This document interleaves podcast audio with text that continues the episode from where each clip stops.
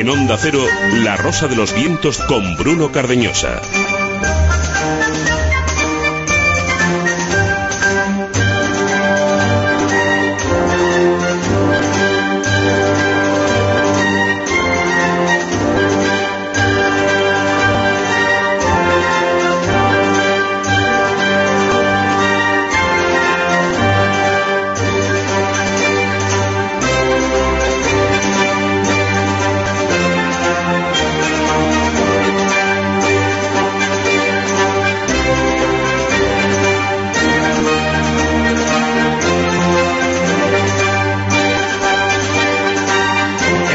Futuro al que se está llegando puede pasar esto. Pasará. Vamos a imaginar un poco. Nos cruzamos por la calle con un viejo amigo. Le preguntamos qué tal le va la vida. Y nos responde con sus bolsas de la compra. En la mano nos responde lo siguiente. Pues como ves, he ido de rebajas, he comprado un pantalón, una camisa, he renovado porque me hacía falta el armario. Además he comprado una cubretería, una casa para, una estantería para mi casa y como estaban de oferta, he comprado también un par de bebés. Eran rubios y con los ojos azules y con una genética excelente. Hasta me han enseñado un catálogo y me han dejado pagarlo en cómodos eh, plazos. Estoy muy contento. Se ha hecho realidad mi deseo. Es terrible, ¿verdad? Pues bien, esto puede pasar en el futuro porque ya se han dado los primeros pasos para que ocurra. Tenemos como siempre en una etiqueta almohadilla rosa vientos. La ciencia, la tecnología, el futuro, todos se unen en una historia que os vamos a contar hoy aquí. Estamos en La Rosa los Vientos, estaremos desde ahora mismo hasta las 4 de la madrugada, en la sintonía de Onda Cero.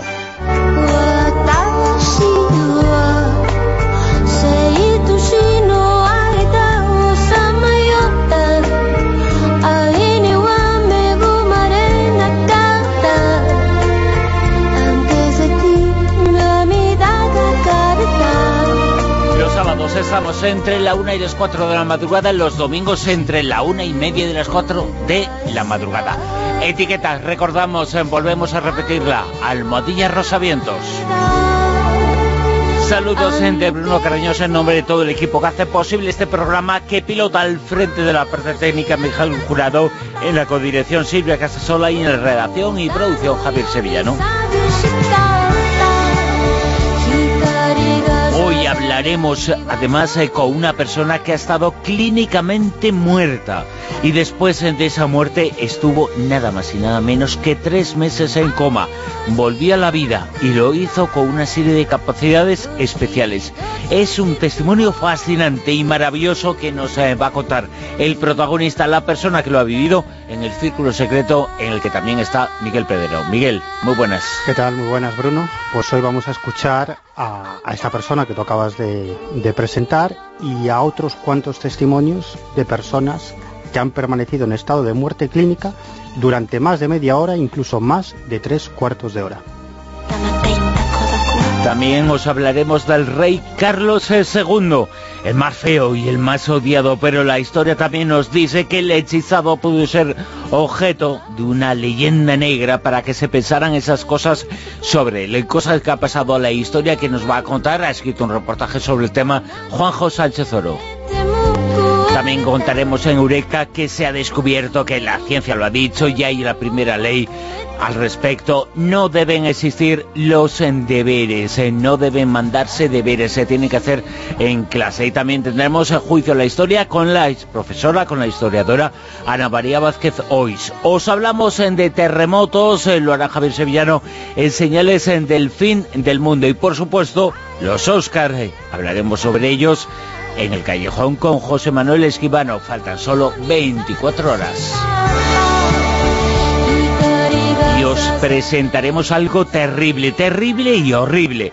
En nuestro mundo existen granjas, granjas de mujeres. Tienen que quedarse embarazadas y luego los bebés se los tienen que dar a occidentales. Y también os contaremos cómo se ha utilizado información que daban los espías eh, para que posteriormente los políticos se mintieran con objetivo ir a la guerra. Será materia reservada con Fernando Rueda. Fernando, muy buenas. Hola, buenas noches. El vicio del poder, la película que busca consagrarse en la entrega de los Oscars de mañana, explica cómo el presidente Bush y el vicepresidente Cheney llevaron al mundo a la guerra de Irak hace 15 años. Partiendo de ella, hoy intentamos hacer una reflexión del trabajo acertado de los servicios secretos, el acertado, y su posterior uso manipulado o falsificado con el fin de montar una guerra. Lo hizo Bush, pero también el inglés Blair y el español Aznar. Todos los datos reales y las mentiras en un rato. Y por supuesto pistas, eh, pistas para conocer al personaje oculto de esta noche. Pistas que nos dicen Silvio Casasola. Hola, buenas noches Bruno. Buenas noches a todos, Miguel, Fernando, oyentes en general. Que yo he venido en manga corta, que estamos en primavera ya, ¿no? Sí, yo casi desnudo. Ah, bueno, me parece muy bien, pero porque, pero porque tú eres un exhibicionista. No, que falta un, mes todavía. Pero bueno, la verdad es que sí, es un poco primavera porque han llegado, ya los Oscars están aquí, mañana. Y con este motivo, pues yo mm, he procurado tener personajes en el concurso. Esta edición, la 91 primera edición, bueno, pues vamos a tener muchísimas películas, muchísimos directores, veremos a ver mañana a quién les dan los premios, pero los protagonistas de esta noche son directores de cine famosísimos, pero malditos por diferentes razones en Hollywood. La primera pista que os doy, tomar nota, ¿de quién hablamos? Si de pequeño no le gustaba nada la escuela, ya sé que hay mucha gente que de pequeño no le gusta nada la escuela. Pero en este caso es entre los tres directores que os voy a decir. Roman Polanski, Woody Allen o Charles Chaplin. ¿De quién hablamos si de pequeño no le gustaba nada la escuela? Tenéis que escribir a rosa.vientos arroba onda o con almohadilla rosavientos en Twitter y a ver quién acierta. Venga, rápidamente a escribir. La una y ocho minutos, hora de comenzar La Rosa de los Vientos.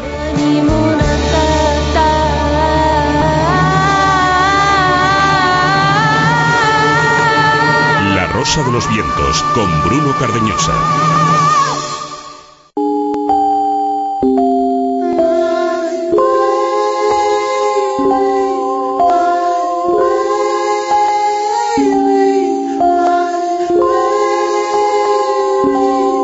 Si se buscan agencias inmobiliarias, encontramos unas empresas erradicadas en nuestro país, registradas para el alquiler y la venta de pisos que en realidad se dedican a otra cosa. Su negocio es hacer realidad el deseo de unos padres, tener un bebé.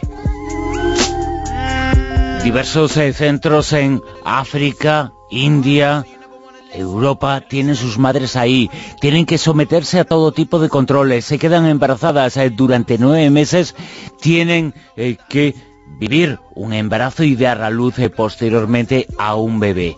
Y tras el parto, están obligadas a ello, se quita el bebé y se lo dan a los nuevos padres.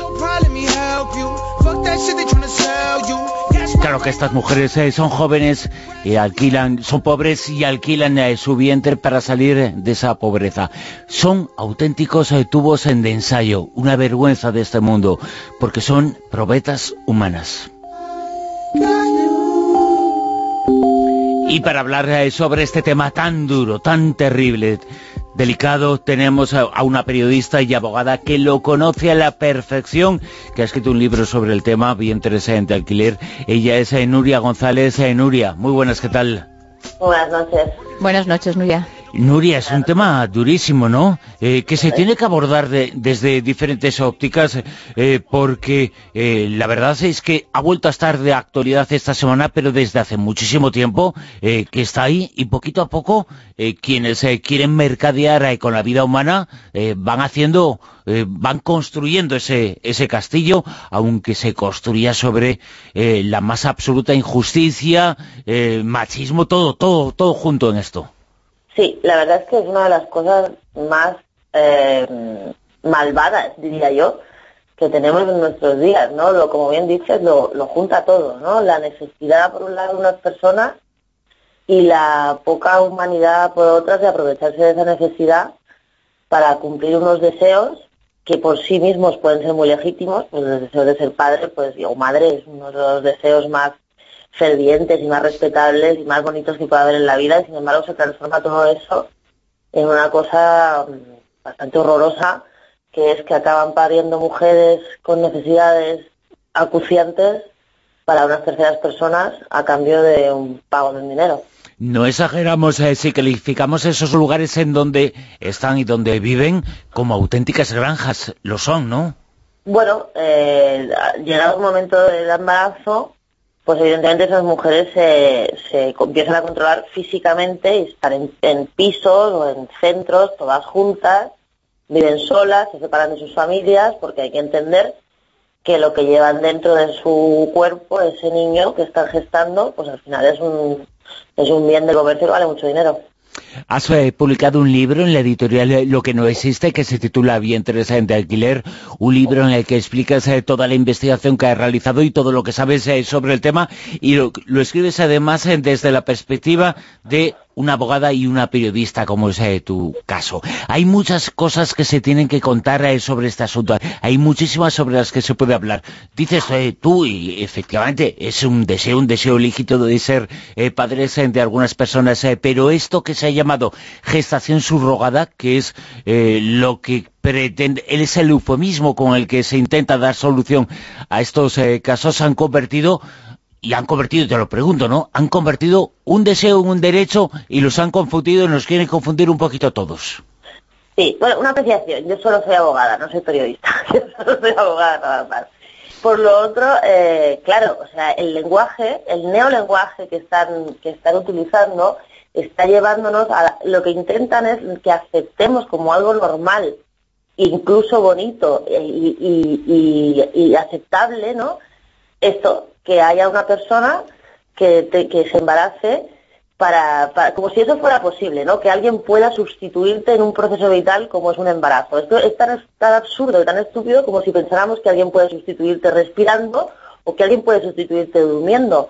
La gestación subrogada o gestación por sustitución, como cada vez lo o incluso persona gestante, porque ya ni siquiera son mujeres que gestan, ya son personas gestantes, son toda una serie de eufemismos para al final acabar hablando de incubadoras humanas, que son estas mujeres que, que esa es su función, ¿no? que están utilizadas básicamente como medios de producción por toda la industria, porque es una industria lo que hay detrás, de, de, los vientres de alquiler, que ni siquiera vientres de alquiler llega a ser el concepto que lo engloba todo, porque cuando una mujer se embaraza no embaraza solo su vientre, la mujer se embaraza entera, completa, su psique, su cuerpo, todo, durante nueve meses, ¿no? Pero teníamos que buscar un término que por lo menos pues pues resumirá un poco de lo que queríamos hablar, ¿no? Pero en realidad no es un bien de alquiler, es una persona alquilada en su completo, completamente, en todo su ser, durante nueve meses, para llegar al final de, para, para que al final haya un producto perfecto y determinado que se va a entregar a quien ha contratado ese alquiler, ¿no?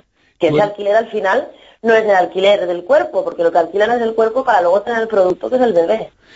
Tú en la investigación que has realizado llegaste incluso eh, a intentar, eh, para conocer un poquito de cerca cómo funcionan esas, agencias, eh, pasarte por madre, pedir un bebé. ¿Cómo fue esa experiencia? ¿Qué les contaste? Porque en España esa práctica no es legal, pero existen esas agencias. ¿Qué les contaste y qué cuentan para poder acceder a un bebé? Bueno, pues yo no, no, o sea, me fui a una agencia y me, pues, para, me, como si fuera una clienta, ¿no? Me dije que era una chica normal, que no tenía ningún problema médico, que era fértil y que me apetecía tener un bebé, pero que no me apetecía embarazarme. Básicamente eso, no, que no tenía pareja, que además no quería tener un bebé con una pareja, que lo quería tener yo sola, pero que no tenía por qué pasar por el embarazo, de que si eso era posible. Y me dijeron que sí, que hombre, que eran más, más reducidas las opciones, pero que había opciones, claro. Y esas opciones se eh, llevaban afuera de España, donde existen eh, países en los cuales hay una legislación un poquito más eh, laxa y había que irse allí para inscribir el bebé y luego traérselo a España, ¿no? Bueno, había que irse allí a hacer todo el proceso. O sea, tú tienes, en el caso mío, concretamente, muy pocos países donde puedan hacerlo las mujeres solas, ¿no? Porque hay varios países, más o menos una docena, donde esto es legal. Y, pero dentro de esa docena hay, hay nada más que dos, ¿vale? Donde las mujeres pueden hacerlo solas. y además solo hay dos, que son estos mismos dos, donde pueden hacerlo extranjeras, porque hay otros países donde solo pueden hacerlo los nacionales del país, ¿no? Estos dos países eran, en este caso, que yo, que yo ponía, eran Estados Unidos y Grecia, ¿vale? Estados Unidos enseguida te lo quitan de la cabeza porque es muy caro, porque, bueno, porque ahí la atención médica es carísima y tal, y entonces enseguida te lanzan a la opción griega, que a mí ya me saltó mucho porque Grecia es un país de la Unión Europea, que se supone que está dentro del de, que, que, que, se supone que se respetan todos los derechos humanos en Grecia, igual que en toda Europa, pero mi sorpresa fue esa, ¿no? Porque yo, perdón, cuando me dicen de, me plantean la opción griega, lo primero que pregunto, porque me extraña, es si es con una madre griega. Y ahí viene mi sorpresa cuando me dicen que no, que no, que es con una porque ellos traen una mujer ucraniana a Grecia para hacer allí todo el proceso legal, y una vez hecho el proceso legal en Grecia, dos meses antes de, la, de, inseminar a esa mujer, o sea, ni siquiera está embarazada cuando se hace el proceso de, renuncia de la maternidad, pues eso se hace y los la llevan a Ucrania y en Ucrania pues la embarazan, mm, se hace todo el proceso del embarazo, pare, entonces tú vas a Ucrania, recoges tu niño y te vienes a España. Te quería preguntar, Nuria, tú cuando eh, llegaste a esta agencia, ¿esta agencia se identificaba eh, sin ningún tapujo como para facilitar este tema o era de estas eh, empresas tapadera que dice que son inmobiliarias? Hombre, a ver, a ver, lo que a ver, el tema de, que eran inmobiliarias y tal viene después, porque claro, en toda la entrevista pues yo pregunto muchísimas cosas, lo pregunto todo, ¿no? Y una de las cosas que pregunto era que si ellos financiaban este tipo de, contratos, porque estamos hablando de alrededor de unos 100.000 euros, contrato, más o menos, ¿no? Entonces, pues yo pregunté que si había algún tipo de financiación para esto. Me dicen que ellos no hacen financiación, pero que ah, me nombran algunos bancos que dicen que ya dan préstamos personales para esta historia, que no se quieren identificar porque no quieren asociarse con el tema de los vientres de alquiler porque está muy mal visto, pero que dan préstamos personales. Entonces, claro, enseguida pienso y les pregunto, yo, pero bueno, préstamos personales, todo el mundo sabe que para pedir un préstamo personal hay que, hay que ser contra algo, o sea, contra una factura, ¿no? Y me dijeron que sí, que yo estaba en factura. Entonces yo cuando me fui de ahí me quedé pensando, digo, bueno, en concepto de que te da esta gente una factura? Porque no te puede dar una factura en concepto de vientre de alquiler, ¿no? Sí. Entonces fue cuando nos investigamos un poco más y entonces las agencias estas que facilitan los bienes de alquiler están en Internet, o sea que no son un negocio clandestino. ¿eh? puedes metes en Google, pones gestación subrogada y te salen por lo menos cinco o seis, así en primera fila, sus oficinas están en los centros de las ciudades, o sea, no se esconden para nada, ¿eh? Pues vemos, metemos los FIPS de las empresas en el registro mercantil, sorpresa que nos salen que son empresas que, ah, incluso hay una que, lo pone en el reportaje que sacó público, que era eh, la agencia española con la gestación subrogada SL, que está registrada como una inmobiliaria, o como empresas de viajes, o como apartamentos turísticos, o como empresas de, materiales de construcción, o importación, exportación de vehículos. Claro, ya es, la cosa ya es no solo el tema de la gestación subrogada, los bienes de alquiler, con todo lo que conlleva, sino que yo supongo que aquí hay algún tipo de delito fiscal. Hombre, claro. Porque claro, o sea, si tú estás diciendo que tú estás o sea, tú estás anunciando una empresa que claramente sus propias páginas web, que no están escondidos para nada, se dedican a facilitar el trámite, bueno, a hacer el trámite de los bienes de alquiler. Además, ellas en todo momento te recalcan que son empresas españolas. Y luego resulta que tienen eh, registrada otra actividad, además siempre con un capital social de 3.000 euros, ¿vale? Eh, además de todo, ahí tiene que haber un tema fiscal porque esas empresas cómo están facturando, qué están haciendo y por qué nadie lo está mirando. Porque claro, igual la fiscalía y el derecho penal es muy lento, pero todos conocemos que Hacienda para estas cosas es muy eficaz. Hombre, y sobre todo ahora, con la, con la ley esta de transparencia. Y sin embargo aquí parece que nadie está haciendo nada. Entonces es, doblemente escandaloso el tema, ¿no? Porque no nos olvidemos que esta práctica en España no es que no sea legal, es que está prohibida. Está prohibida por el Código Penal está, no, está declarada nula e inaceptable por el Tribunal Supremo desde el 2014. Entonces, claro, oiga, mm, coherencia, ¿no? Porque si, si el Tribunal Supremo ya ha dicho que no, el Código Penal lo recoge en el artículo 220, el Código Civil dice que siempre la madre es la que para y no puede desaparecer de los papeles, ¿cómo puede ser que estemos ante esta situación a ojos vista de todo el mundo? Porque una, además no hace falta una investigación. Vemos cada día, sobre todo en el ambiente de ciertos personajes de celebrities y de famosos que nos presentan cada día a sus hijos, entre comillas, que han venido aquí por, por de alquiler. Y oiga, ¿esto qué es, no? O sea, ¿cómo puede ser, no? no, no. Eso es lo que a mí más me, me, me llama la atención, que esto es una realidad, es una realidad contra ley. Entonces, ¿qué está pasando, no? Si alguien tiene alguna duda, eh, que escuche lo siguiente, porque esto que nos vas a comentar es eh, muy importante. Es importante todo, pero es importante que se sepa cómo son esos partos, Nuria. Eh, porque eh, después el niño, ¿lo conoce la madre? ¿Cuánto se lo quitan? Lo- eso es, depende de los padres, de los padres que contratan, ¿vale? Los pa- De los padres que contratan. Es Sí, que, sí, de los eh, padres es- contratan. claro. La madre no tiene ningún derecho sobre ese crío en ningún momento del embarazo, incluidos los abortos. Mm. Si resulta que, porque además esto como son empresas, pues eh, ellos lo que hacen es pues intentar maximizar el beneficio y minimizar el gasto, como todas las empresas, ¿no? Ujú. Entonces lo que hacen es embarazar a la mujer con varios embriones. Llegado el momento, si hay cuatro o cinco embriones viables, si resulta que los padres que contratan solo quieren uno o dos, practican lo que se llama una reducción, que no es más que, una, que no es más que un aborto selectivo Madre mía. donde la mujer que está embarazada no tiene absolutamente ningún poder de decisión. O si se practica una... Porque además otra de las cosas que te venden, y te lo venden por catálogo, es que esto, es que esto es muy grande porque está todo documentado, ¿no? Eh, es la elección del sexo. Si resulta que tú quieras encargar una niña y te ha venido nada más que niños, pues, oiga, empezamos otra vez, ¿no? Que para eso están lo que ellos te venden como los paquetes VIP, que son paquetes sin límite de intentos. Y eliminan, y eliminan los bebés, si son varones y han pedido niña, claro. Claro. Y como si han pedido dos y ya resulta que la mujer se ha quedado embarazada de tres son viables o cuatro son viables, pues eliminan los que no sean necesarios y ya está. ¿Y le quitan el bebé a las madres? Hombre, claro, porque si no, ¿cómo se lo van a dar a los otros? Eh, ¿Pero cómo se lo quitan? ¿Cómo es ese proceso? El pro- yo pregunté porque pregun- porque lo que te a mí lo que vamos mm, era la pregunta que hacen siempre supongo es la de que yo digo, oiga, la madre no se puede arrepentir, porque claro, lo normal es que una mujer que ya lleva nueve meses a un hijo en su seno, pues tenga por lo menos dudas de arrepento y en algún momento quiera arrepentirse, entonces ellos te dicen claramente que no, que en el momento del paritorio ellos le quitan al niño nada más nacer y ya no lo ve más. Entonces es decisión de los padres que lo bajan a otra habitación donde están los padres o incluso en el mismo paritorio entran los padres que contratan y, y pariendo, o sea, pero físicamente pariendo, hay incluso algunas imágenes que se ve que la mujer está pariendo, intenta tocar el bebé y ahí los padres que han contratado se lo quitan los brazos y se lo llevan y ya está. Madre mía. Yo, fíjate, hay algo que no sé hasta qué punto has conseguido tú investigar esto, que me gustaría que lo dijeras.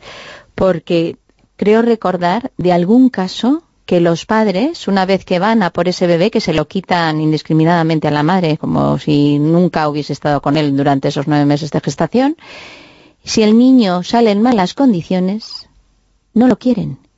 Hay garantía, de hecho, hay agencias que ofrecen garantías de dos años, tanto como si se muere, como si durante el parto hay algún tipo de complicación y el niño tiene alguna malformación y tal, ellos te venden un producto perfecto. Y tú tienes, como has contratado un producto perfecto, pues tienes derecho a exigir un producto perfecto. Y si no te dan un producto perfecto, pues si se muere vuelves a empezar y, no te, y si no está en óptimas condiciones, pues esos niños, como además no tienen posibilidad de quedarse con la madre que gesta, por, bueno, con su madre, de hecho, no, pues porque esa madre ya ha renunciado legalmente a esa custodia, hay muchos casos en los que los niños han ido a parar a instituciones de los países en los que en los que ha tenido lugar el parto. Pero es que es terrible porque genéticamente son hijos del padre. O sea, que es que No estás... siempre, ¿eh? Ah, No bueno. siempre. Esto también es un tema que hay que aclarar. Ah, vale, vale. Todo el mundo cree que siempre hay una relación genética de uno de los dos de la pareja, ya sea pareja de dos hombres, un hombre y una mujer, o incluso una mujer sola, que siempre hay alguien que pone el material genético. No siempre, ¿eh? Ellos te ofrecen perfectamente el- elegir un gestante y elegir donante de óvulo y elegir donante de esperma. Tú te puedes llevar a tu casa un niño con el que no tienes nada que ver, ¿eh? Esto tiene que quedar súper claro, porque parece que es que siempre alguien pone ahí, un- es, es hijo de uno, porque genéticamente es hijo de uno, y entonces ahí eso parece que le otorga todos los derechos. Aunque así es, o sea, aunque así es en algunos casos que hay uno de ellos que pone material genético, eso no es nada válido porque aunque un padre, o sea, aunque uno de los dos sea padre genético de esa criatura, la madre no le puedes pagar para que deje de ser madre, o, sea, o eso por lo menos dijo el Tribunal Supremo.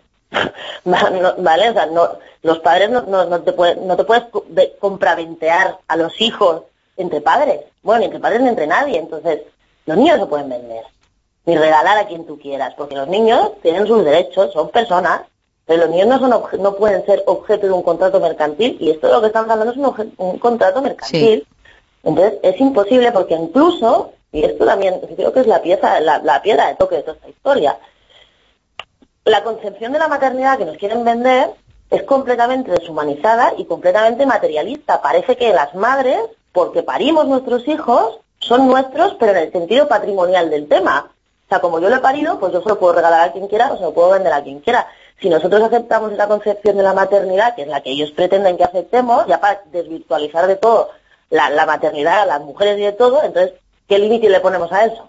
Porque si yo puedo regalar a mi hijo con tres días, ¿por qué no lo puedo regalar con tres años? Claro. O lo puedo regalar con quince, o venderlo con quince si no me va bien. Claro, es que estamos partiendo de una base de que los niños, aunque salgan de mi cuerpo, no son míos, son personas. Claro, y aquí lo que se, de lo que se trata es de vender la idea de que yo, con mi hijo que lo paro, puedo hacer lo que me dé la gana. Y, esto, y va totalmente contra, o sea, va contra los derechos humanos, va contra, pero va contra todo, y además va incluso contra las normas más básicas, porque fíjate, nosotros estamos en la, incluso la ley del aborto, defiende al, al, al feto porque te da opción de abortar hasta cierto punto, o sea, hasta ciertas semanas de embarazo. ¿Cómo es posible que nosotros a ese niño que viene en camino, o esa niña, la estemos protegiendo dentro del vientre de su madre porque no permitimos que se aborte más allá de la semana 14 o más allá de, o, o en ciertos supuestos y sin embargo cuando pare lo desprotegemos de todo y permitimos que sea objeto de comercio. Esto no tiene ningún sentido.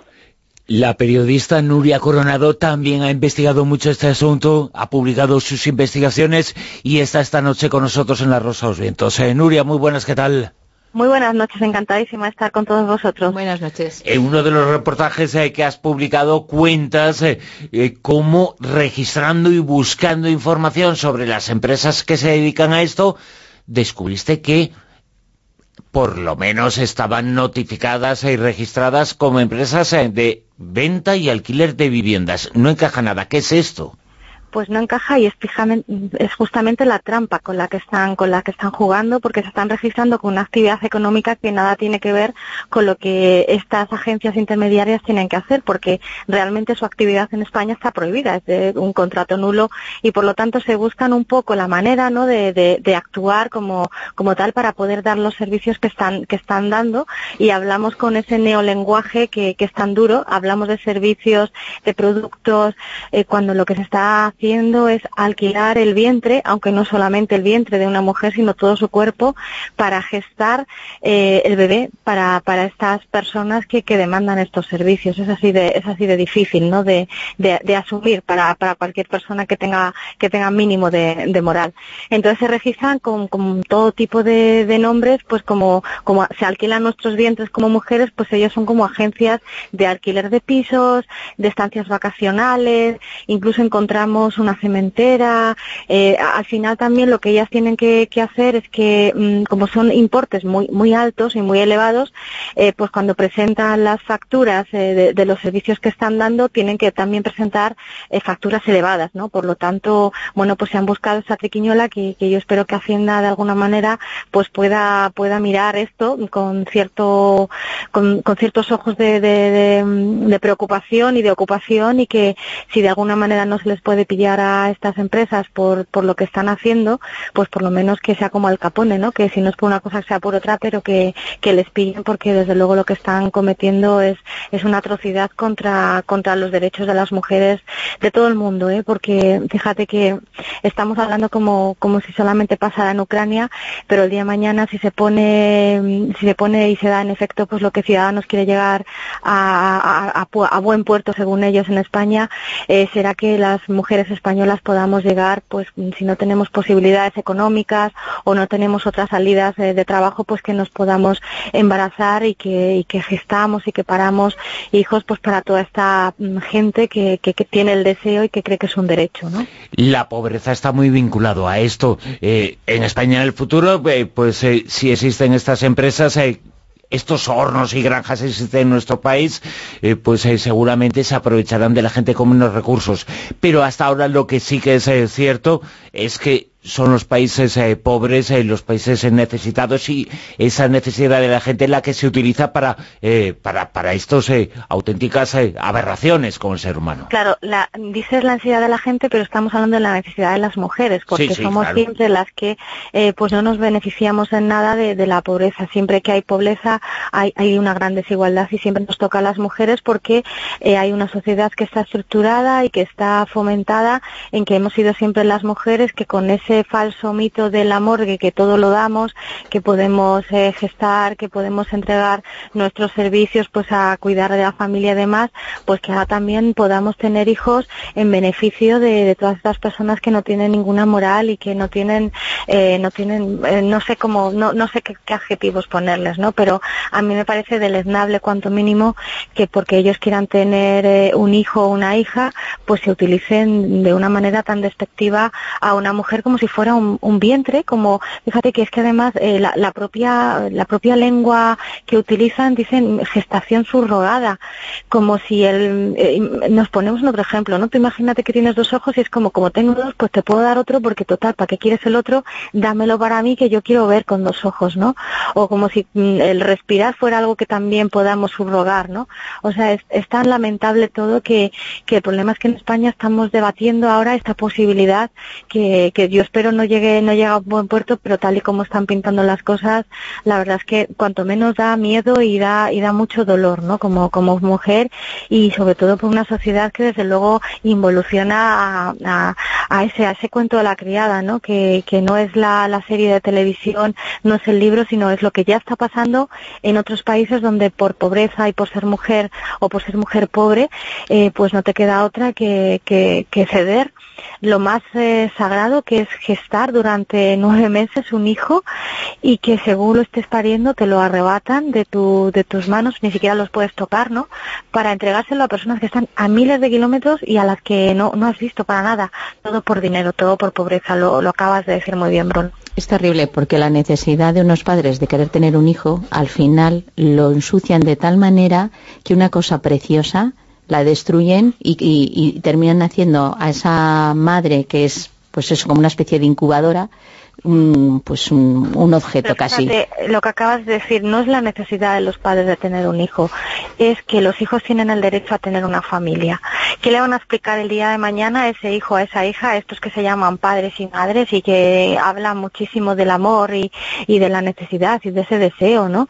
Eh, pues oye, si no puedes tener, primero hay una, hay, hay, una salida que es la de la adopción, que ya sé que me van a decir que es muy complicada, que es muy larga, pero es que hay muchísimos eh, niños que están ahora mismo en orfanatos aquí en España con unas necesidades de tener una familia. Si de verdad tienes esa necesidad tan grande de ser padre o madre, demuéstrala de esa manera.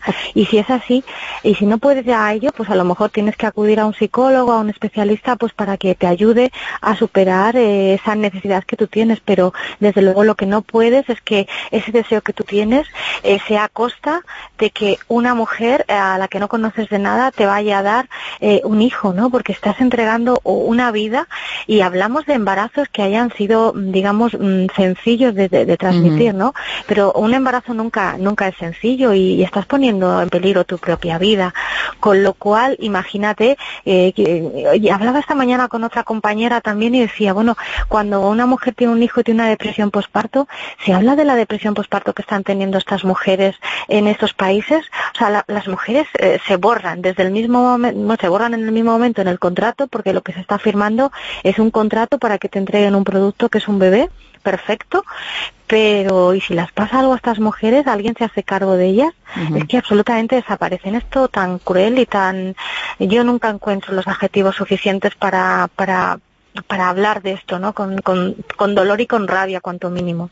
Lo que sí que estáis haciendo es eh, mucha gente concienciar, eh, dar información eh, y algunas periodistas, periodistas y feministas hacer mucha fuerza para luchar contra esto que está ocurriendo, que es un futuro que ya se están dando los primeros pasos que puede ser tan extraño. Nuria Coronado, muchísimas gracias. Muchísimas gracias a vosotros y sobre todo lo que acabáis de decir. Se necesita un periodismo feminista, un periodismo que hable de verdad de lo que está pasando y no ese otro edulcorado que nos intenta vender el public reportaje de, ese deseo hecho, hecho realidad. Así que mil gracias por, por, tomar esta palabra y, por hablar con nosotras. Gracias a ti. Nuria, eh, Nuria González, eh, eh, qué historia tan tremenda. cuando se supone, se supone que esto por ley, donde haya esa ley o no, pero la gestación subrogada esta tiene que ser una cosa altruista, ¿no? ¿Dónde queda aquí el altruismo? No, no, la gestación subrogada altruista no existe. Mira, porque, no, no, pero es que además no existe en ningún sitio, porque incluso en los países donde está teóricamente regulada una gestación altruista, en todas las legislaciones entre comillas, altruistas, siempre se contempla un pago por compensación, por las molestias, siempre hay dinero de por medio. Porque si no hay dinero de por medio, no hay nada. Entonces, eh, incluso en, en, Portugal, donde hicieron una ley de gestación subrogada supuestamente altruista, este verano el Tribunal Constitucional portugués la ha echado para atrás, porque ha dicho el Tribunal Constitucional Europeo, ahí, perdón, portugués, que no había manera de garantizar que habiendo una compensación económica, aunque fuera altruista, no se convirtiera en un mercado. Evidentemente, evidentemente, esto, tiene, esto es un mercado. Y además, cuando persona está escuchando a Nuria y decimos la necesidad de sus padres de tener hijos y tal, aquí lo que se está defendiendo por, por quienes defienden esta práctica, esta aberración, es el derecho de quien puede pagárselo. Ni tan solo el de todos, porque aquí solo van a entrar las familias que se lo puedan pagar. Hmm. ¿Vale? Entonces, no solo estamos o sea, eh, perpetuando la desigualdad de esas mujeres que están en, situación de necesidad, sino que aquí encima estamos premiando y protegiendo los intereses de quien se los puede pagar. O sea, ni siquiera de todo el mundo, porque altruista aquí no es nada. Y volviendo a lo que ha dicho Nuria también, la proposición de, ley de ciudadanos que la quieren llevar al Congreso, y la quieren llevar, y la quieren aprobar, tiene una cosa muy curiosa, porque si en algún caso en la vida, en el mundo, se ha dado un, un tema de altruismo en este caso, que, por lo que os he dicho antes, de que las madres no son dueñas de sus hijos, yo tampoco lo aceptaría, eh, pero si en algún momento hemos eh, ha habido algún caso en el que no ha habido un pago por en medio, siempre ha sido entre personas que se conocían mucho o que se querían mucho hasta el punto de ser madre e hija, una hermana para otra hermana, dos amigas que son muy amigas y que una le quiere hacer el favor a la otra por un tema de enfermedad y tal. Bueno, pues la proposición de ley que tenemos encima de la mesa prohíbe explícitamente que se conozcan entre los padres contratantes y la madre gestante. ¿Por qué? Porque entonces ¿dónde hay negocio? Si yo puedo hacerlo libremente y gratuitamente con alguien y no necesito un intermediario, ¿quién se va a aprovechar de este asunto? Es claramente lo que están defendiendo no es ni siquiera el deseo de ser padre de una gente, es el interés económico de unas empresas que hay ahí detrás de querer implantar este negocio en España como si fuera la cosa más normal del mundo.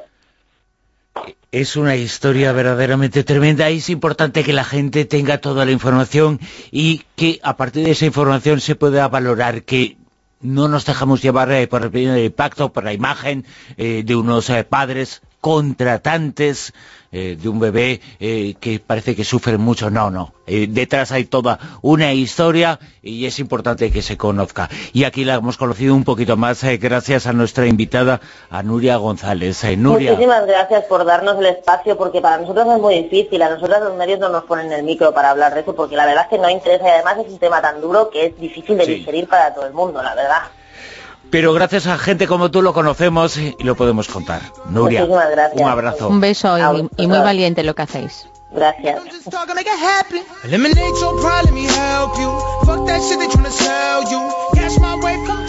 En Onda Cero, La Rosa de los Vientos. Materia Reservada 2.0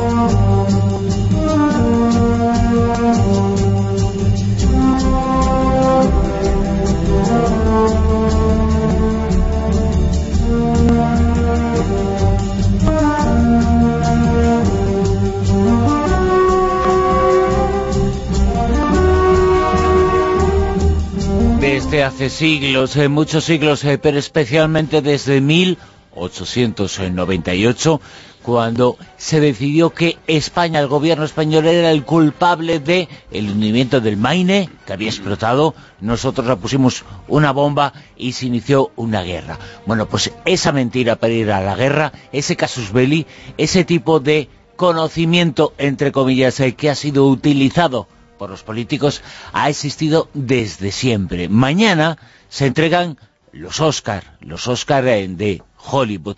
Y lo decimos eh, porque una de las películas importantes, candidata a Mejor Película, y el actor eh, protagonista, también candidato a Mejor Actor, hace el papel de quien fue Dick Cheney, el vicepresidente de los Estados Unidos, que fue una de las personas que más nos mintió con un objetivo, ir a la guerra en Irak. Quiero que seas mi vicepresidente. Tienes que ser tú. Eres mi vice. Bueno, George, yo... Soy presidente de una gran empresa. He sido secretario de defensa y también he sido jefe de gabinete de la Casa Blanca. La vicepresidencia es un puesto principalmente simbólico. Pero si llegáramos a un acuerdo uh, diferente, aceptaría. Podría encargarme de tareas mundanas. Supervisar las administraciones, el ejército, la energía y la política exterior. Y hoy en materia de reserva hablamos de las mentiras para ir a la guerra y lo hacemos con Fernando Rada. Fernando, muy buenas, ¿qué tal? Muy buenas, el vicio del poder. Sí. Que yo creo que eso lo dice... Uf, la lo verdad dice es que todo, el título ¿eh? es Sí, sí, sí. es súper Es, representante. es un vicio de los que más enganchan, yo sí, creo. Sí, sí, No, eh, la película refleja de alguna forma eh, cómo eh, dos de las personas, o las dos personas más poderosas del mundo, sin duda de Estados Unidos, pero mm, posiblemente del mundo, hace eh, ahora 15 años, mm, se, aprovecharon de una gran desgracia, y esa gran desgracia fue los atentados del 11S, para llevar a cabo una serie de, de políticas, una serie de, de guerras.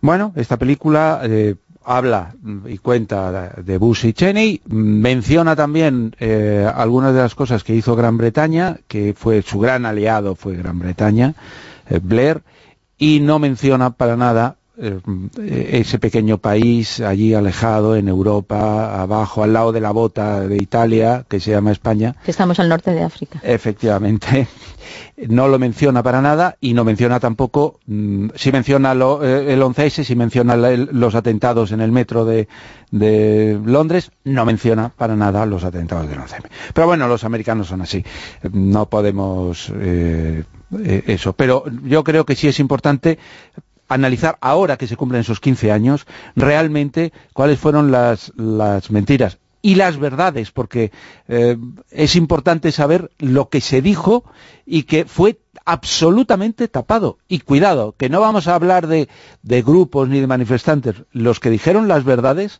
fueron los que estaban en los, en los aledaños del poder, pero les manipularon. Claro, y lo que decía yo antes al comienzo, y lo vuelvo a insistir ahora, que hay una serie de informaciones, una serie de datos. Eh, por ejemplo, los espías no tienen que eh, decir eh, a la opinión pública cuáles son los datos. Se ponen sobre la mesa del político una serie de cosas de las que se han enterado y el político hace una lectura, en este caso una mentira mm, gordísima, eh, para eh, cumplir su objetivo. Porque en el caso de la guerra de Irak hubo mucho espionaje relacionado con Sí, Saddam sí, Hussein, sí, sí, eh, muy digno, pero, pero sin embargo los eh, políticos se encargaron de utilizar aquella información que les interesaba y hacer una lectura que no era la lectura que se tenía que hacer, pero de cara a la opinión pública, pues bueno. y de presionar. Claro. Eh, dicen que Dick Cheney en persona iba a la, a la CIA o mandaba a gente de su gabinete a presionar a la CIA para que encontraran la información que ellos querían. La información que ellos querían, esto está contado, que esto está en los papeles, la información que ellos querían era cómo mm, demostrar que tenía eh, armas, que Irak tenía armas de destrucción masiva, que Irak estaba de alguna forma aliado como- con Bin Laden y otras cosas. Porque hubo cuatro motivos eh, que fueron la base, cuatro argumentos que utilizaron Bush y Cheney para llevar a cabo esa guerra contra Irak. La primera era que vulneraba, no le vamos a dedicar mucho tiempo porque es que, que Saddam eh, Hussein había vulnerado los, y vulneraba los derechos humanos y de los kurdos y de los chiíes. Eso no hay ninguna duda. Está claro. Es que, mm, eh, es que Saddam Hussein era un dictador y Saddam Hussein era por resumirlo finamente, era una mala persona. Iba a decir un cabrón. era una mala persona, ¿no? Es decir, de eso no cabe ninguna duda. Y que lo había vulnerado. Vale, eso, pero para eso bien es cierto que eh, hay montones de, de, eh, de Saddam Hussein en su momento y ahora, pero bueno, eh, no hay. Pero había un segundo argumento, que era la vinculación con la red terrorista de Al-Qaeda. ¿Cuál fue la información que dio los servicios secretos americanos, la CIA, sobre, sobre esa vinculación entre Bin Laden y Saddam Hussein? Ellos dijeron, y estuvieron investigando, presionados y tal, que no existía una sola prueba de esa vinculación.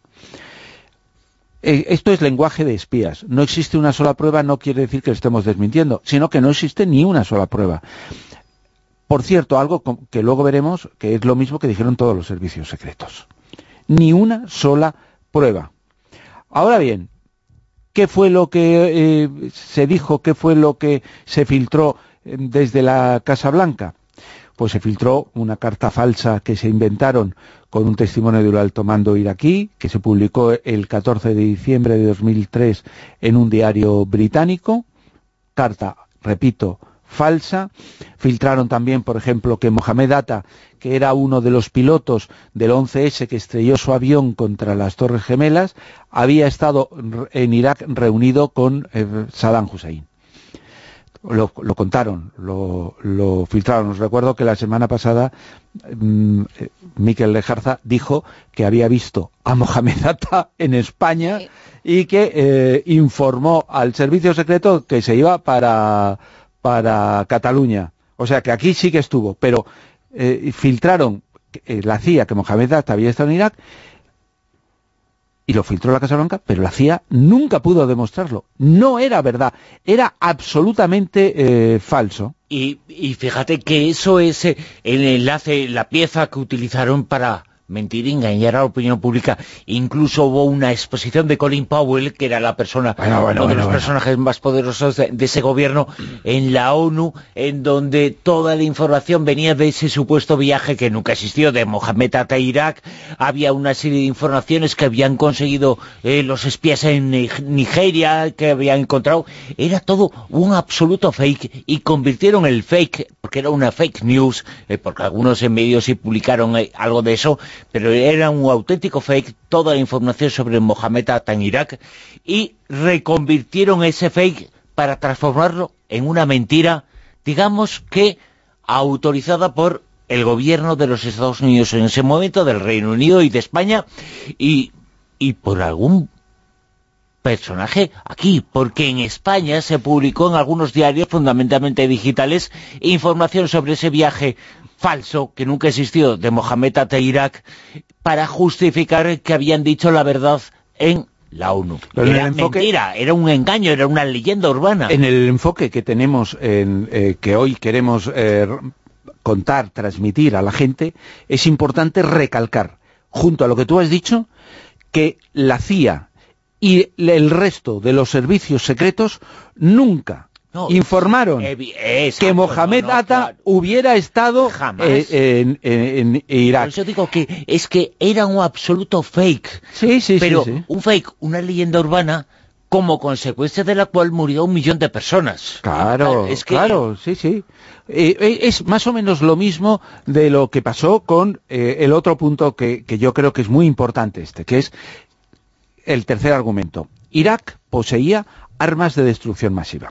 Cuando decimos armas de destrucción masiva estamos hablando básicamente de las atómicas, pero también estamos incluyendo las bacteriológicas y las químicas. Aquí había un juego. Un juego es, Saddam Hussein quiere tener esas armas. Si eh, en aquel momento hubieran dicho, Saddam Hussein quiere tener esas armas, posiblemente mucha gente habría dicho, pues sí, Saddam Hussein, claro que ha, demostrado que quiere tenerlas. Eh, igual que las tiene Estados Unidos, igual que las tiene Rusia, igual que las tiene China, igual que las tiene muchos países europeos, igual que las tiene España, que ya aquí lo hemos contado. Pero es que no se, no se, no se empieza la guerra por el querer, sino por el poseer. Y en ese poseer era la, eh, la gran diferencia, porque en, en por volver a lo que has, has mencionado, eh, el, ¿cuándo fue? Fue el, el, 5 de febrero de 2003, Colin Powell fue, acudió al Consejo de Seguridad de las Naciones Unidas, hizo, en el cual, por cierto, España tenía uno de los, de los 15 sitios, y hizo... Y en esa exposición Colin Powell utilizó mucha información relacionada con nuestro país. Me acuerdo de Colin Powell enseñando unas capsulitas. Eso es, que eran unas muestras de polvo blanco, que no es que fue, eh, pasara coca para, para que todo el mundo se chutara en el Consejo de Seguridad, es una broma, sino que decía... De, momen este de momento no hay prueba de ello. No hay prueba de ello. no, era, era una broma. El, eh, era Antrax, él dice, este es Antrax que ha conseguido la inteligencia americana en eh, Irak. Claro, hacer ese tipo de aseveraciones, no, digamos que ya por sí tiene muy poco valor, porque tú puedes conseguir el antrax y lo puedes conseguir en cualquier sitio y, decir que eso era. El problema era que cuando él dice que este es el antrax, resulta que efectivamente Irak había tenido, es decir, que eso era verdad, tuvo, había tenido 10 eh, años antes eh, o 12 años antes había tenido eh, armas químicas y las había usado. Si es que eso no hay de eso no hay duda. El problema es que eh, una vez aceptado... Y se las había la... vendido legalmente entre dos países España, ¿eh? Claro. Y, y Rusia sí, sí. Y, y, Francia, quiero decir que es que por eso eh, no había ninguna duda de que eso lo tenía. Sí, claro. Pero también es verdad que en 1996 eh, esas fábricas fueron cerradas por los inspectores de la, de la ONU. Ahora bien, que tenía algo de, de Antrax y eso, no me cabe ninguna duda que seguro que lo tenía. Claro. Tenía armas de destrucción masiva que pudieran realmente atemorizar y aterrorizar a eso. Bueno, ahora ya jugamos con ventaja. Jugamos con ventaja de que sabemos que no tenía nada.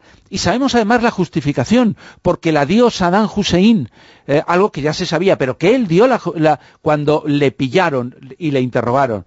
Y él dijo, yo no podía decir que no tenía armas de destrucción masiva porque era como aceptar que Irán, en cuanto este conflicto acabara, nos comiera con patatas fritas. Eso, y entonces no podía no podía decir, es que no llevo calzoncillos. Porque... Claro, claro. Eh, pero eso que decía también es que en esa exposición pública o... Eh, bueno, pues eh, cuando escenificó la mentira Colin Powell, eh, también utilizó el hecho de que a unos eh, terroristas en Cataluña se les habían cogido sí, una serie sí, de sí, muestras de armas químicas falsas que querían llevar a Irak o venderlas a Irak y ahí aparecía la figura de Mohamed Atta. Sí, sí, sí, sí. Eso es absolutamente eh, cierto, junto con otra información que, eh, que se hizo una película de ella, y digo un poco porque seguro que hay mucha gente que lo recuerda, que es que se dijo que además había, había adquirido, primero se dijo, uranio en Níger. Exacto, que no, esto, sí. esto, era básico porque era más de, de, de, destrucción masiva.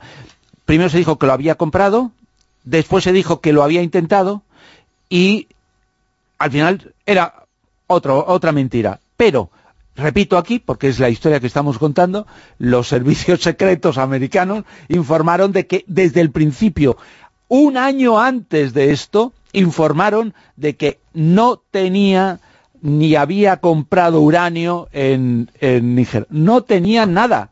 Era mentira. Lo sabían. Que, es decir, esta es la historia que hoy queremos contar. Los servicios secretos informaron y sabían totalmente que esto no era, eh, no era así. Igual, por cierto, que, que, lo que le pasó al presidente del gobierno español, eh, que, eh, que, dio una, una, certeza completa de todo y el Servicio Secreto Español, el CNI, le informó de que Saddam no tenía ninguna relación y no había ni siquiera que tener pruebas, es que había datos fehacientes de que Bin Laden y Saddam Hussein se odiaban, se odiaban por aquello de que uno era un integrista religioso y el otro era un comillas, que no lo era, o bueno, era, que era un ateo. Y, y además habían dicho que no había de, de eh, armas de destrucción masiva, porque en contra de lo que mucha gente que he visto publicado estos días, España tenía agentes expertos en Irak y dijeron no, no hay armas de destrucción masiva. Lo que pasa es que Andar prefirió creerse eh, lo que le decíamos. No, pero que te decía que como tú dices muchas veces, los eh, servicios de inteligencia, los espías, dan la información y luego ya el correspondiente decide qué hace con esa información y en este caso cada uno decidió lo que quería hacer. Efectivamente. Este tipo de mentiras, eh, casos eh, bélicos que se cuentan para iniciar guerras han existido, por desgracia, siempre. Eh, podemos decir que la era moderna comenzó en la guerra de Estados Unidos contra España por Cuba. Pero han existido otras mentiras pedir a guerras, por ejemplo, en Vietnam, en la Segunda Guerra Mundial. Yo creo que la más clara, que la, que nos recuerda totalmente es el comienzo de la guerra del Vietnam, porque nos hemos quedado muchos con, el final de la guerra de Vietnam. Todos sabemos cómo acabó. Un desastre. Un desastre en el cual se demostró, gracias a, los papeles del, Pentágono, que aquella había sido una guerra mm, que se habían metido por temas económicos y que resulta que, bueno, siguieron y siguieron y, era todo un desastre. Pero lo que no se sabe, eh, o si se sabe, pero no recordamos, es que el 2 de agosto de 1964 un barco americano, un destructor, el Maddox, patrullaba en aguas del Golfo de Tonkin. Es, esos líos de estas aguas, Vietnam decían son mías, Estados Unidos decía no, estas son, son aguas internacionales. Bueno, ahí hubo un pequeño encontronazo entre estas con unas lanchas y bueno, y, un primer rifirrafe. No pasó nada, pero dos días después ya eh, el, el Maddox estaba eh, apoyado por otro destructor americano y de repente empezó a haber lluvia, un, tiempo rarísimo y, saltó el radar, el sonar, el radio, todo, diciendo que estaban siendo atacados. Entonces, eh, les estaban atacando y ellos empezaron a disparar, a disparar, a disparar. Avisaron a Estados Unidos, nos están atacando los vietnamitas malísimos, nos están atacando y, y puede pasar cualquier cosa, ¿no? Lo que no nos contaron inicialmente fue que esa misma noche el capitán del Maddox, un militar como Dios manda, mandó un cable a Washington diciendo en realidad no había embarcaciones. Era señales electrónicas de, de es decir, que había habido señales como que había movimientos que ellos habían disparado, pero que en realidad no había habido barco. ¿Pero qué pasó ese mensaje? Pues no sé qué pasó con ese mensaje, porque mm, tres días después Estados Unidos iniciaba los trámites para una invasión masiva de Vietnam. ¿Cuál era el pretexto? los malísimos vietnamitas que han atacado a, nuestros, a nuestros barcos. El problema fue que si hubiera sido un rifirrafe no habría pasado nada. Pero es que estamos hablando de una de las grandes desgracias para los americanos, que fue la guerra del Vietnam. La guerra mundial, la segunda guerra mundial, eh, con la invasión de Polonia, también hay algo relacionado con este asunto. Esa fue una, una manipulación, lo que pasa es que esa manipulación le salió mal, porque lo que hicieron fue eh, Hitler se montó un, un, ataque de estos que hemos llamado aquí de bandera falsa, el 31 de agosto del 39, en el cual mandaron a, seis soldados alemanes con prisioneros polacos, y que, eh, vestidos de uniforme polaco, tomaron la estación radiofónica de Sender de Glewitz. Allí hicieron mensajes eh, de que había que atacar a Alemania, etcétera, etcétera. Bueno, y se inventaron un pretexto para, invadir Polonia y para justificar esa invasión de Polonia. Es decir, cuidado que nosotros invadimos Polonia porque es que si no los alemanes nos invaden a nosotros. Lo que pasa es que fue tan, cutre la, idea de Hitler que evidentemente no se lo, tragaron y Francia y Reino Unido eh, no lo aceptaron y declararon la guerra a Alemania por esa invasión. Este tipo de cosas, este tipo de falsedades, de manipulaciones, como decimos, han existido en el pasado, existen en el presente y por desgracia existirán en el futuro porque es lo que mueve al mundo. Hay, que decir, hay que decir que Bush y Blair pidieron perdón. Ahora escuchamos eh, más cosas, eh, tiramos de la manda, pero después las noticias, Fernando. Muy bien.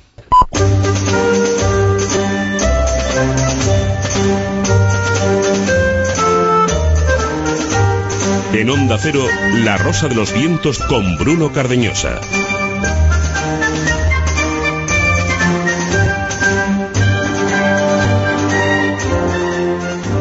hora que esperamos y seguro que os gustará, va a ser intensísima en la Rosa de los Vientos. Eh, vamos a tener Círculo Secreto y atención, vais a escuchar el testimonio. Vamos a estar con él de una persona que estuvo clínicamente muerto tres meses en coma y que despertó de esa situación con unas capacidades especiales. Será en el Círculo Secreto hoy con Miguel Pedrero. También vamos a tener tirar eh, de la manta y más eh, pistas eh, para saber cuál es el personaje oculto de esta noche. Os recordamos eh, rosa.vientos en nuestra dirección de correo electrónico, en la página web, ahí está el programa entero, cada una de las partes, www.onda0.es, la sección dedicada a la rosa de los vientos y nuestra etiqueta en Twitter, almohadilla rosa vientos.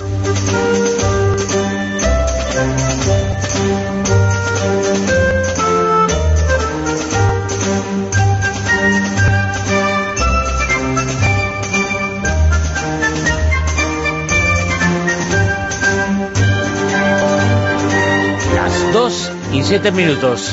Podéis eh, ser tapados, pero nosotros vamos a descorrer la manta.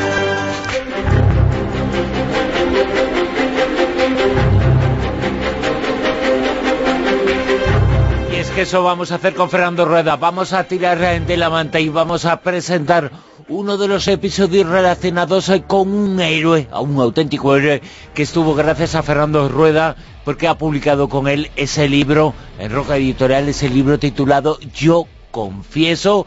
Es un libro que está siendo, Fernando, un éxito brutal, inmenso, eh, arrasa, y es el libro más importante de nuestras eh, letras después eh, de el el Quijote. Y acabo sigas así. Eh, ahora mismo digo, eh, después de la cosa esa que ha hecho el presidente... Ah, bueno. Pero, pero bueno... Eh, pero libros de autor... El manual de resistencia. sí. sí.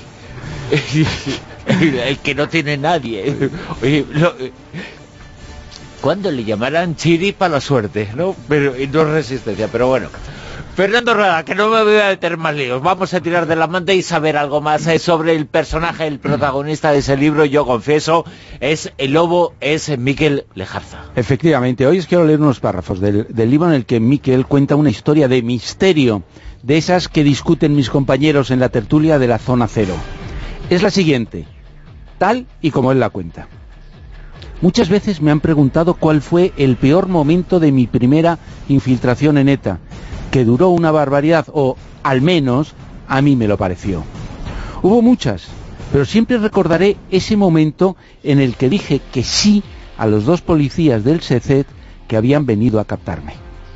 Tras recibir con alegría mi respuesta, rápidamente me hicieron mucho papeleo, incluido un seguro de vida. No sé si todo era una pantomima, porque la verdad es que firmé donde me pidieron, pero nunca me dieron una copia de los documentos. Cuando volví a casa, horas después de haberme comprometido a colaborar, Pasé la noche más larga y oscura. Joder, ¿dónde me he metido? Me entraron unos miedos terribles y para superarlos decidí irme al campo. Siempre he sido un poco miedosillo, no de las personas, sino de determinadas situaciones.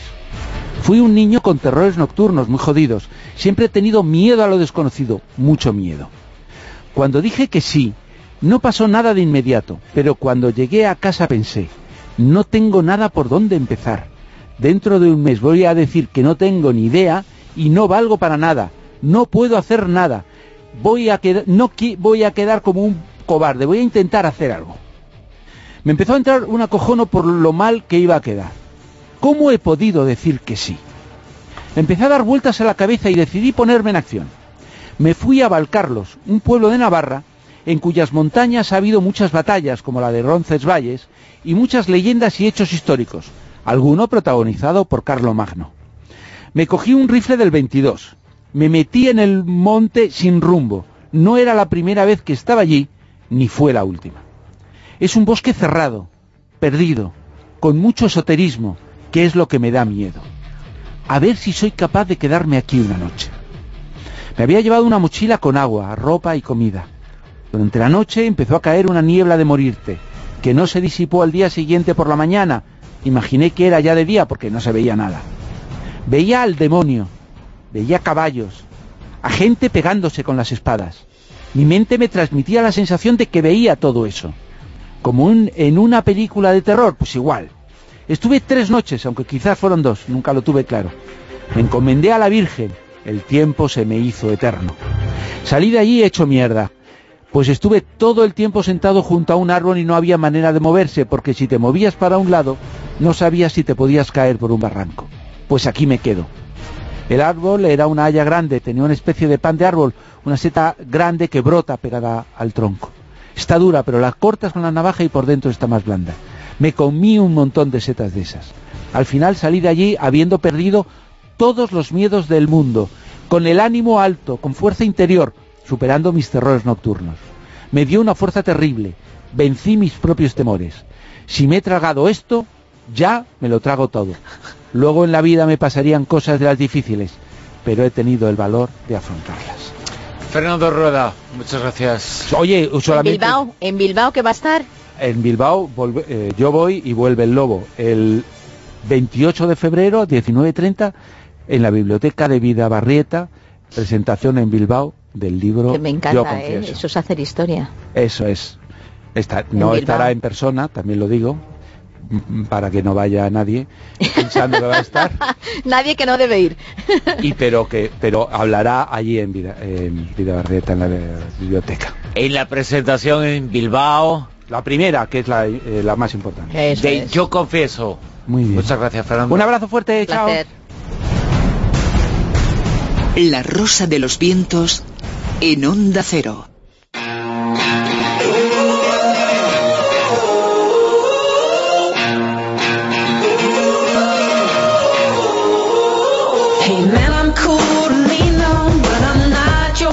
Pistas, más indicios eh, para localizar al personaje oculto de esta noche. Qué chula está la noche, ¿eh? Vamos, es que vamos de una cosa a otra, todo, todo emociones, emociones. Y seguimos con el concurso. Bueno, y lo que viene ahora, ¿eh? Bueno, lo que viene ahora es muy humano también y yo creo que incluso vamos va a dejar va a dejar un buen sentimiento, que es bueno. Vamos a hablar y vamos a entrevistar y vamos a escuchar la voz de una persona que estuvo clínicamente muerta y que después estuvo tres meses en coma. Eh, eso ha ocurrido en muy poquitos sitios eh, y una de las pocas eh, personas que puede decir eso y lo vamos a escuchar y vamos a estar con él en tan solo unos instantes. Bueno, os recordamos que tenemos un personaje que es un director de cine, que es muy famoso y que de pequeño no le gustaba nada la escuela. Pero aquí va la segunda pista. ¿De quién estoy hablando? Si su primer trabajo fue publicar chistes de humor en varios periódicos, las opciones son Roman Polanski, Woody Allen y Charles Chaplin. Ya sabéis que en rosa.vientos, arroba onda cero, es, o con almohadilla rosavientos en Twitter, Ahí podéis escribir y entre todos los que acertéis, uno de vosotros recibirá un detalle del programa. Así que venga, rápido, que sé que estáis despiertos, soy muy despiertos. Y ahora ya lo que nos espera, muy atentos.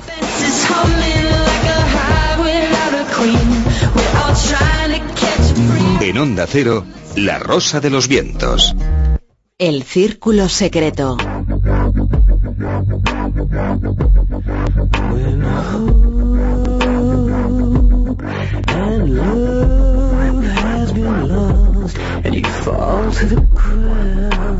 Muchas personas han sufrido muerte clínica. Estuvieron un tiempo muertos en el más allá. Después resucitaron, resucitaron entre comillas, y además eh, volvieron a la vida. Hoy vamos a conocer algunos casos con determinadas capacidades. Son casos eh, fantásticos, eh, fascinantes, enigmáticos que hoy tratamos aquí en el Círculo Secreto. Un círculo secreto, estaremos dentro de unos minutos con él, en donde vais a escuchar a una de esas personas, una persona que estuvo clínicamente muerta. Antes hablamos en unos minutos eh, con Miguel Pedro. Miguel, muy buenas, ¿qué tal? ¿Qué tal? Muy buenas. ¿Qué tal, Miguel? ¿Qué tal, Bruno? ¿Qué tal, Silvia? Bueno, vamos a definir algo que no se ha definido nunca o en cada país, en cada legislación lo tiene una forma, que es eh, la muerte. ¿Cómo se sabe que una persona está fallecida y qué significa estar clínicamente muerto?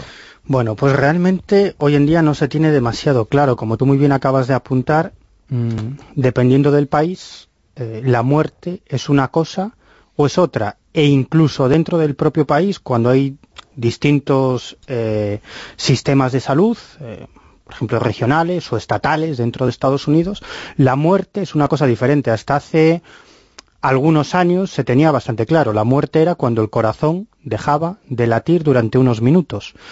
Pero hoy la cosa ya no está tan clara y esa línea o ese, mm, esa frontera que divide la vida de la muerte no está tan clara porque hoy vamos a hablar de casos absolutamente excepcionales, pero que demuestran, como digo, que, que, en realidad no se tiene claro qué es eso de la muerte. Vamos a hablar de personas a las que podemos denominar con todas las letras resucitados, porque han estado muertos alrededor de una hora, es decir, sin, latir el, sin latido de corazón, sin sangre bombeada al cerebro, durante una hora. Y aún así han vuelto a la vida y lo que es más excepcional, sin ningún tipo de problema y de daño cerebral. Sin secuelas. sin secuelas cerebrales, que es algo absolutamente inaudito. Eso ya es un milagro. Para conocer un poquito este tipo de casos, eh, vamos a saber eh, de un ejemplo. Uno que nos eh, sirve un poquito para saber de qué tipo de fenómeno estamos hablando. Bueno, pues podemos contar uno, de los casos más conocidos de ese tipo y más excepcionales, el protagonizado por un chofer neoyorquino. Él se llama Joy Tiralosi y una tarde de agosto de 2009 empezó a sentirse muy mal. No, no podía moverse muy bien, se mareaba, se mareaba, sudaba mucho.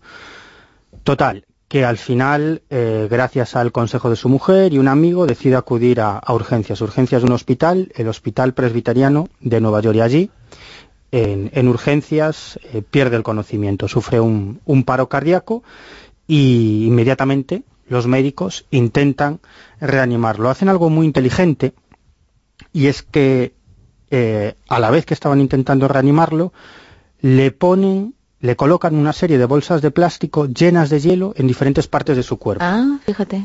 En los costados, bajo las axilas y a cada lado del cuello. ¿para pues eso está muy bien que lo comentes, porque ahora sí hay el aparatito que enseguida mm. te da la opción, pero hace y en, en sitios todavía no está, que des esas eh, posibilidades de que se haga una reanimación o, por ejemplo, intentar protegerle lo máximo posible, es muy importante ¿eh? lo que estás diciendo. Eh, esto, esto sobre todo lo puede hacer cuando, cuando alrededor de, de, una persona que ha sufrido un paro cardíaco hay un equipo médico, ¿no? porque a la vez que lo están reanimando, le están colocando esas bolsas de hielo que es, al fin y al cabo, para mantener la temperatura, la temperatura y los órganos vitales, es decir, para evitar o al menos eh, retrasar los posibles eh, problemas que, pueda conllevar ese, ese paro cardíaco en órganos vitales. ¿Entonces lo pusieron en las axilas? ¿En dónde más? Pues bajo las axilas, en los costados y a cada lado del cuello.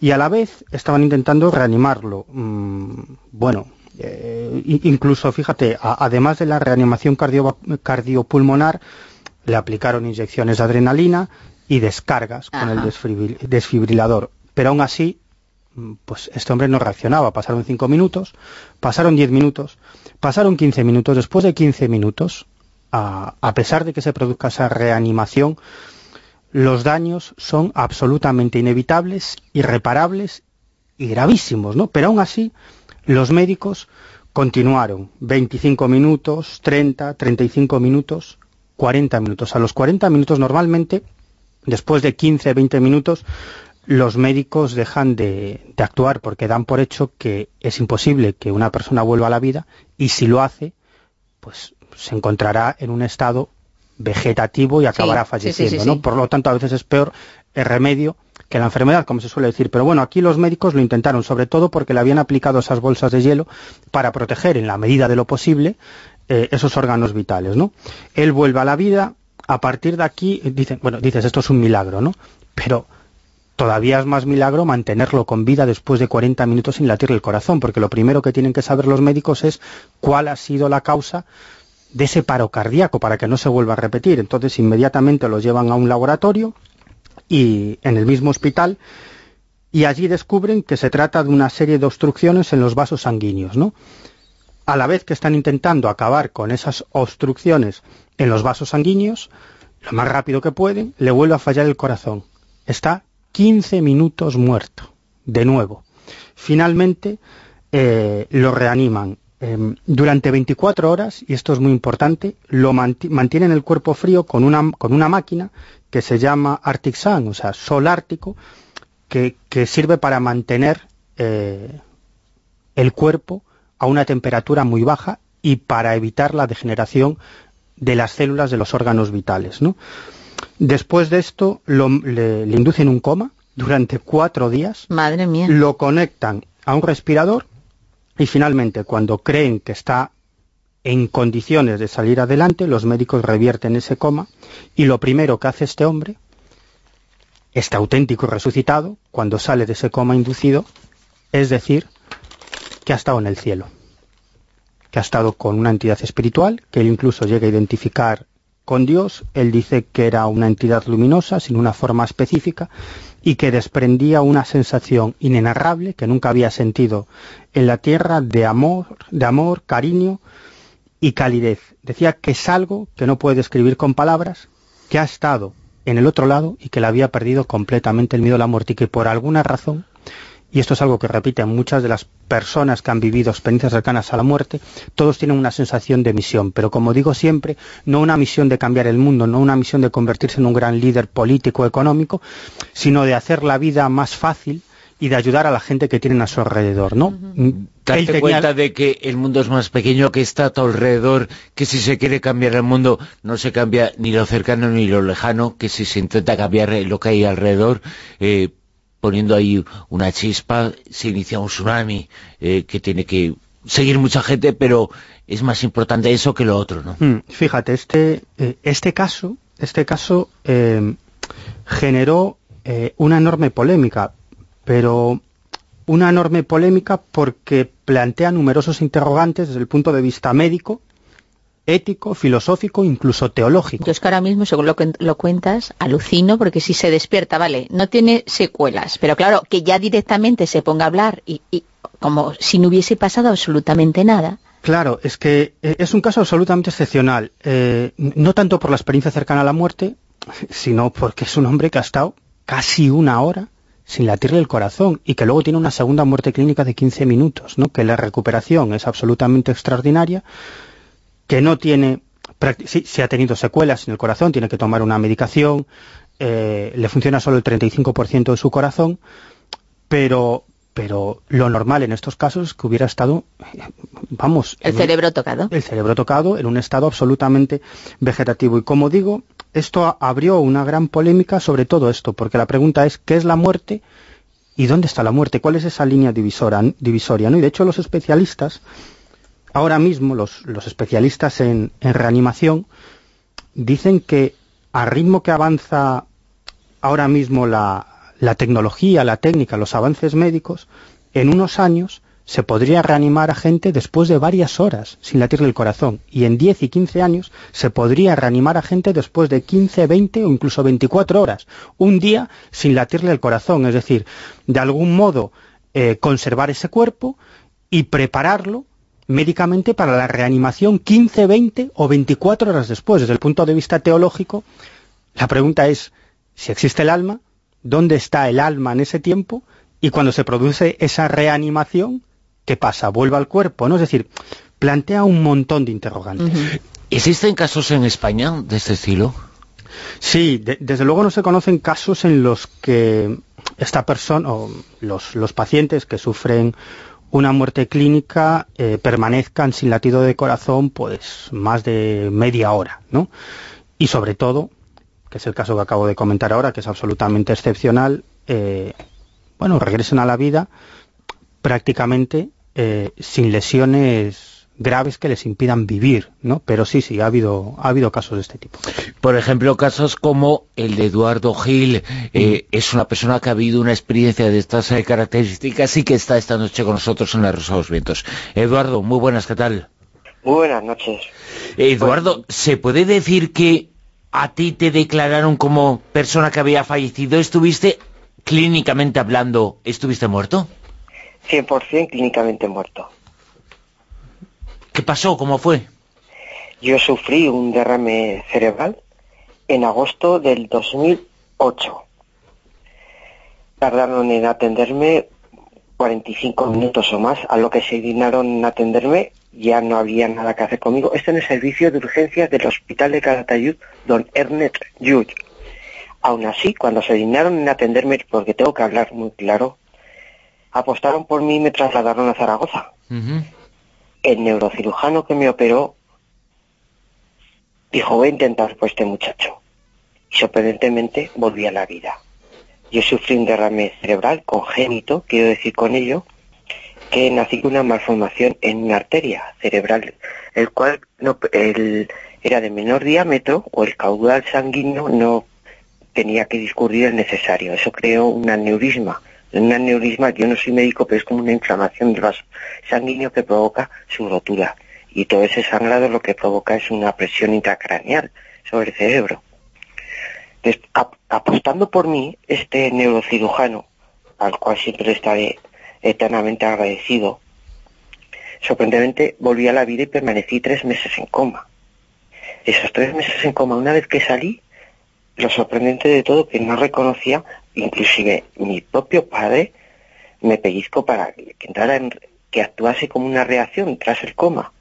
Preguntó por mí, ¿sabes quién soy? Dije, sí, usted es un tío mío. No llegué a reconocer a mi padre. Posteriormente, a los días de salir del coma, recibí también la visita de unos amigos finlandeses, que me hablaron en finlandés y reaccioné en finlandés. Es curioso. Cuando yo he ido solo a Finlandia, de vacaciones, he ido a Helsinki, a Turku, Tampere. Quiero decir que es que el cerebro humano es, es algo que hay que investigar porque es súper sorprendente. Yo no paro de sorprenderme aún años después, que han pasado 10 años, de esa capacidad cerebral de, decir, pero ¿cómo reacciono? En español no reacciono y me hablan los amigos en finlandés y reacciono en finlandés. Fíjate, es una historia tan, tan eh, increíble apasionante, pero eh, hablar con una persona que ha estado clínicamente muerta, que luego ha estado tres meses en coma, ¿cómo fue y cómo viste el momento en que te despertaste y dijiste, bueno, aquí estoy? Yo hablé con mi padre y dije, padre, está con mamá, está con el tío Jesús, está con los abuelos. Me dice, hijo, no hables de eso ahora. Digo, sí, he estado con ellos. Y la extrañeza de mi padre, ¿cómo que has estado con ellos? Sí, he estado con ellos y es donde yo creo que es el cielo. Porque si estoy hablando con ellos y me dicen, primero te voy a contar, se me aparece como un ente luminoso, al cual yo le digo, no me diga usted que usted es San Pedro es el, humor que tenemos los aragoneses. Y me dice, no me hables así, mira quién hay aquí. Pero es que, eh, mira quién hay aquí. Acto seguido se acercan mis familiares fallecidos, entre ellos mi madre, mi tío y abuelos que llegué yo a conocer en vida y otros abuelos que yo no llegué a conocer en vida. Hablo de abuelos maternos y abuelos por parte de padre, paternos.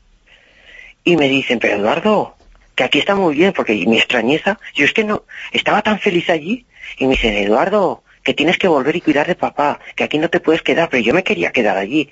Estoy hablando con toda naturalidad como si lo hablase con un familiar o un íntimo amigo. Quiero que los oyentes conozcan mi caso. Para mí, esta experiencia me cambió totalmente la vida. ¿Qué edad tenías, Eduardo? ¿Cómo? Perdona, dime. ¿Qué, edad tenías? Pues mira, curioso, yo tenía 32 cuando me dio el derrame cerebral. Cuando salí del coma había cumplido los 33 también comentándolo con la familia, digo, mira qué curioso, la edad de Cristo.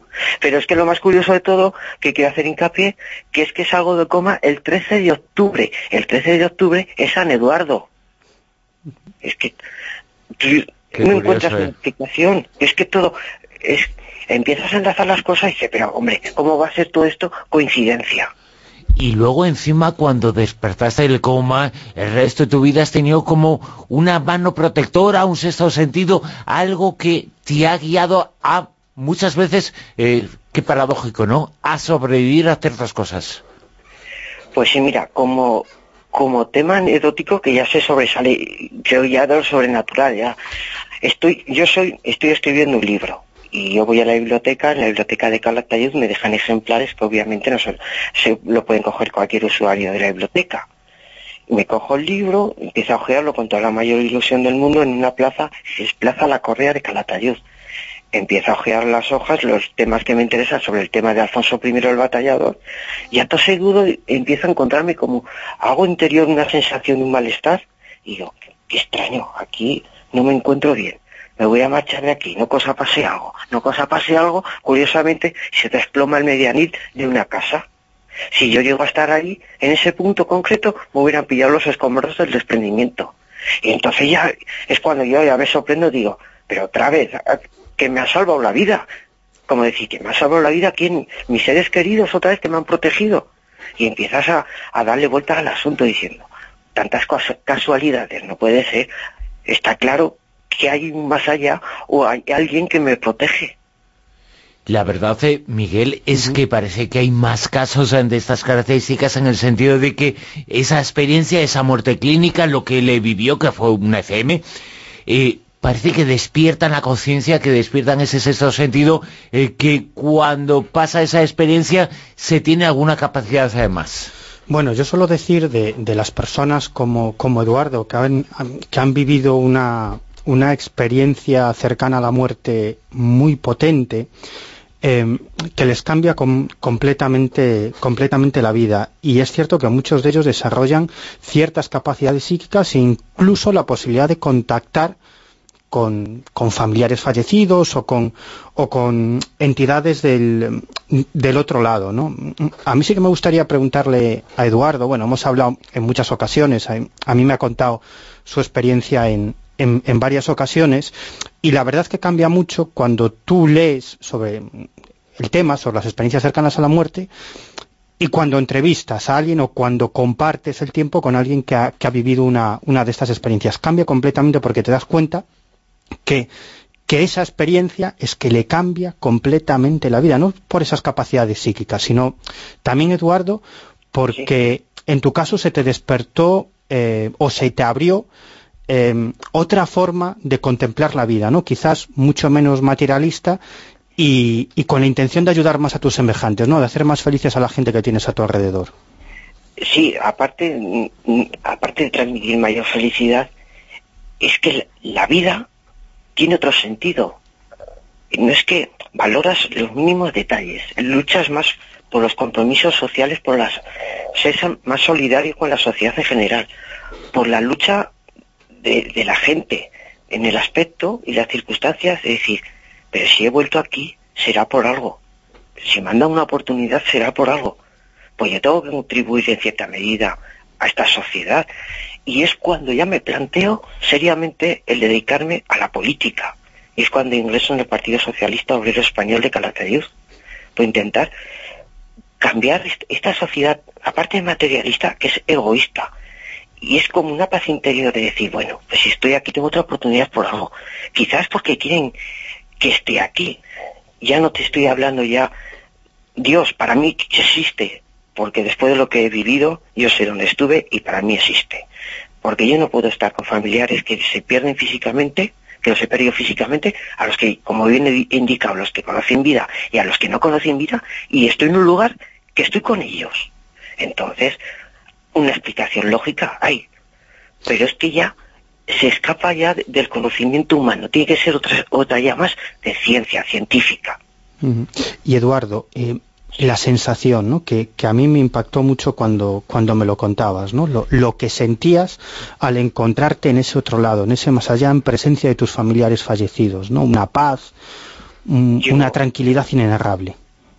Yo, era una felicidad, pero absoluta, absoluta, tan absoluta, que estaba tan a gusto allí, tan, una experiencia que nunca se vive en la vida y que yo quería quedarme, que me decían, Eduardo, que tienes que marchar, y que tienes que regresar, que tienes que cuidar de papá, pero que yo me quiero quedar aquí. Y ya sabes, los aragoneses son los cabezones que no, que yo estoy muy feliz aquí, has de regresar, has de regresar. Y fíjate, pues regresé. Soy tan cabezones eh, que ni hasta un coma os, deja no, no, seguir siendo...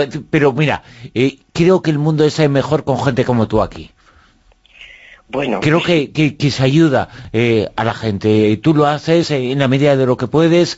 Eh, ahora los que nos están escuchando están recibiendo el mensaje te están escuchando y transmites algo, lo que transmites es eh, bueno. Yo creo que es eh, bueno para todos eh, que haya gente que cuente experiencias como la tuya y que transmita ese positivismo, lo que sea. Así es. Ya sabes que nuestra sociedad puede ser muy cruel. Y a mí no me importa que me digan, mira, el resucitado.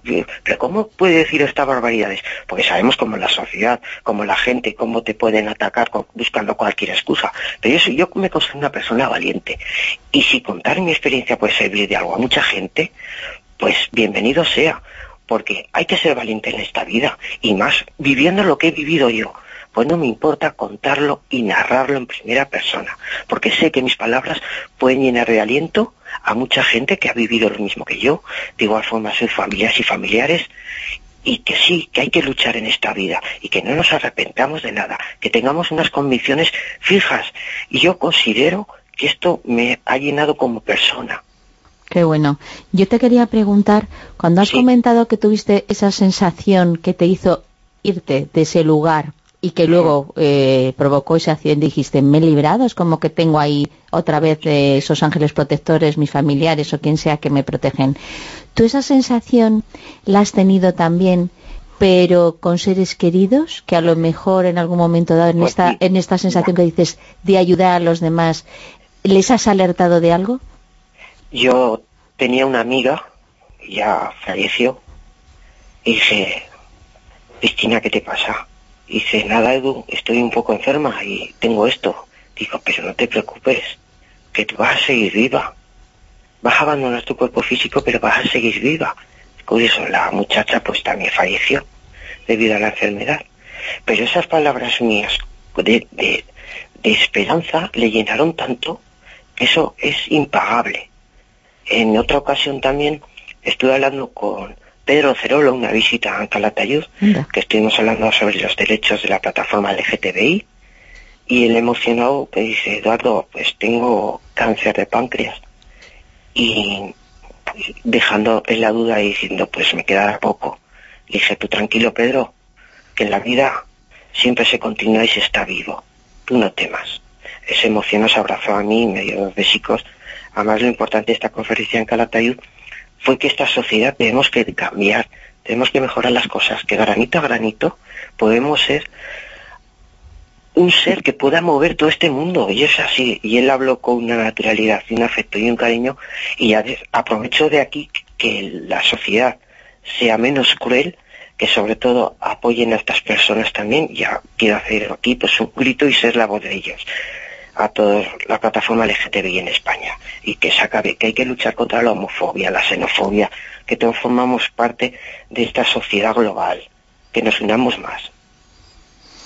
Eduardo Gil, es un placer escucharte, es un placer eh, tu testimonio y que lo transmitas a la gente, que lo hagas eh, con ese positivismo y que tengas un mensaje eh, que es tan bueno y necesario en estos tiempos, estos tiempos que nos han tocado que vivir, que compartir y que luchar co- contra ellos y con la parte mala. Hay que seguir luchando. Así es. Gracias, Edu Gracias, Eduardo. Un abrazo. Un abrazo grande. Igualmente. Un, Un abrazo, a Edu. Gracias. Qué testimonio, ¿eh, Miguel? Sí, además alguien que... Qué fuerza, qué honestidad, eh, qué sinceridad y qué mensaje tan bonito para todos. Mm, y que además ha luchado, ha luchado mucho Eduardo, porque después de esa recuperación tuvo una recaída bastante brutal y acabó en un centro para paliativos. Eh, bueno, prácticamente esperando la muerte. Y también, milagrosamente, logró recuperarse. Pero es que luego todo ese proceso continuó porque estuvo nueve meses en el centro de atención al daño cerebral aquí en Madrid y, bueno, todo ese proceso, tres meses en coma, nueve meses en el centro de atención al daño cerebral, esa recaída que casi lo lleva definitivamente al otro mundo, es decir, que ha demostrado, además de toda eh, esa experiencia cercana a la muerte, sus capaci las capacidades psíquicas que se le desarrollaron, yo creo que este caso es interesante precisamente por esas ganas de vivir que ha demostrado. Eh, y que ha compartido con nosotros. Es fantástico haber tenido, haber escuchado, haber conocido esa experiencia. Vamos a conocer algún otro caso eh, que se ha vivido, que tenemos eh, la voz de los protagonistas, por ejemplo el de Ruby Graupera. Bueno, si, si el caso que comentábamos al principio, el de Joy Tiralosi y este Eduardo Gil son extraños y excepcionales, este directamente ya es milagroso. Así lo denominaron los médicos que intervinieron en la reanimación de nuestra siguiente protagonista que se llama Ruby Graupera. Es una, una mujer que, que, vivía en el estado de Florida, en Estados Unidos, eh, bueno, vivía y vive en la ciudad de, de, Boca Ratón y a los 40 años de edad ingresó en el hospital de Boca Ratón para dar a luz. Para tener su segundo hijo y someterse a una cesárea rutinaria. Bueno, el parto transcurre con normalidad uh -huh. y en la sala de recuperación comienza a sentirse mal. Mm, bueno, los médicos intentan averiguar lo que ocurre y esta mujer pierde el conocimiento. Al parecer, sufre una embolia causada porque el líquido amniótico entra en su torrente sanguíneo. ¿no? ¡Ostras! Bueno, es un caso, son casos muy poco habituales. Se dan aproximadamente un caso de cada 100.000. ¿eh? Incluso cuando se produce esta, esta circunstancia, la mortalidad es muy baja. ¿eh? Es decir, que aparentemente no, no, no, es un caso de extrema gravedad, pero aquí parece que, que todos los astros, eh, digamos que, que, en el cielo hicieron que, que, todo se diera mal y que, y que esta mujer sufriera esta embolia, perdió el conocimiento, los médicos no pudieron recuperarla, estuvieron dos horas intentando que recuperara el conocimiento y no solamente no volvió en sí, sino que su corazón dejó de latir. Es decir, que a partir de ahí los médicos lo que intentaron es reanimarla, devolverla a la vida. Pasaron los minutos, 15 minutos, 20, 25, 30, 35 minutos, 40, 45 minutos. La mayoría de, de los médicos en esta situación hubieran tirado la toalla mucho antes, ¿no? A los, como digo, a los 15 o 20 minutos, pero a alguien, al jefe médico, se le puso entre ceja y ceja que había que recuperar a esa mujer e intentarlo hasta el último aliento, ¿no? Pero aparentemente no lo lograron. De hecho, y esto también es tremendamente curioso y llamativo, cuando estaba teniendo lugar ese proceso de reanimación, aparentemente infructuoso, la familia de esta mujer, allí estaba su marido, el padre de la niña, que había dado a luz, estaba la madre de Ruby y su hermana. Y los tres, que son personas muy religiosas, es una familia muy religiosa, se agarraron de las manos, se arrodillaron y comenzaron a rezar, intentando que ese poder de, la oración pudiera ayudar de alguna manera a que Ruby regresara a la vida, pero aparentemente no fue posible. Los médicos se dieron por vencidos y, avisaron a la familia del fatal desenlace. E incluso les permitieron entrar en la sala para despedirse definitivamente de Ruby. Así lo hicieron, pero cuando salieron comenzaron a rezar nuevamente. En esta ocasión, en esta ocasión se unió a ese rezo una enfermera que había participado en todo ese proceso de reanimación aparentemente infructuoso, una enfermera que se llama Julie Ewing, también muy creyente, muy religiosa, y los cuatro, agarrados de las manos, empezaron a rezar. Y en ese momento ocurrió el milagro, y es que Ruby regresó a la vida. Fijaros que... Pese con... a eso, ¿eh? ¡Qué malo! Bueno, no, no, no sé cuál pudo ser la causa, pero regresó a la vida. De hecho, el director médico de este hospital, del hospital de Boca Ratón, cuando le preguntaron qué explicación médica había, él contestó que no había explicación médica posible, que esto era un milagro y ya está, que no tenía mucho más que decir. Porque se supone que ahí no estaban ya ni reanimándola, No. ya estaba ella totalmente No, no, ya la- quieta, sin nadie, sin ningún aparato, sin nada, ni ya, médicos ni nada. ya la habían dado por, por perdida, incluso la familia había entrado a la sala para despedirse de ella, habían salido, se ponen a rezar y en ese momento vuelve a la vida. Más, más, eh, más extraño de esto que esto, es decir, que vuelva a la vida después de casi una hora, es que lo hace sin ningún tipo de problema cerebral. Es decir, que se recuperó perfectamente y hoy en día pues, pues vive ¿Y la escuchamos, te parece? Bueno, la escuchamos, pero por una razón muy concreta, y es que, además de todo esto, Ruby vivió, experimentó, que, que- ¿qué os imagináis que le, que le Claro. ocurrió? Que vivió Una durante ese momento. una experiencia cercana a la muerte que, que si queréis la, la, podemos escuchar. Venga. Bueno, yo fui a dar a luz a mi hija y fue una cesárea eh, que ya estaba planificada.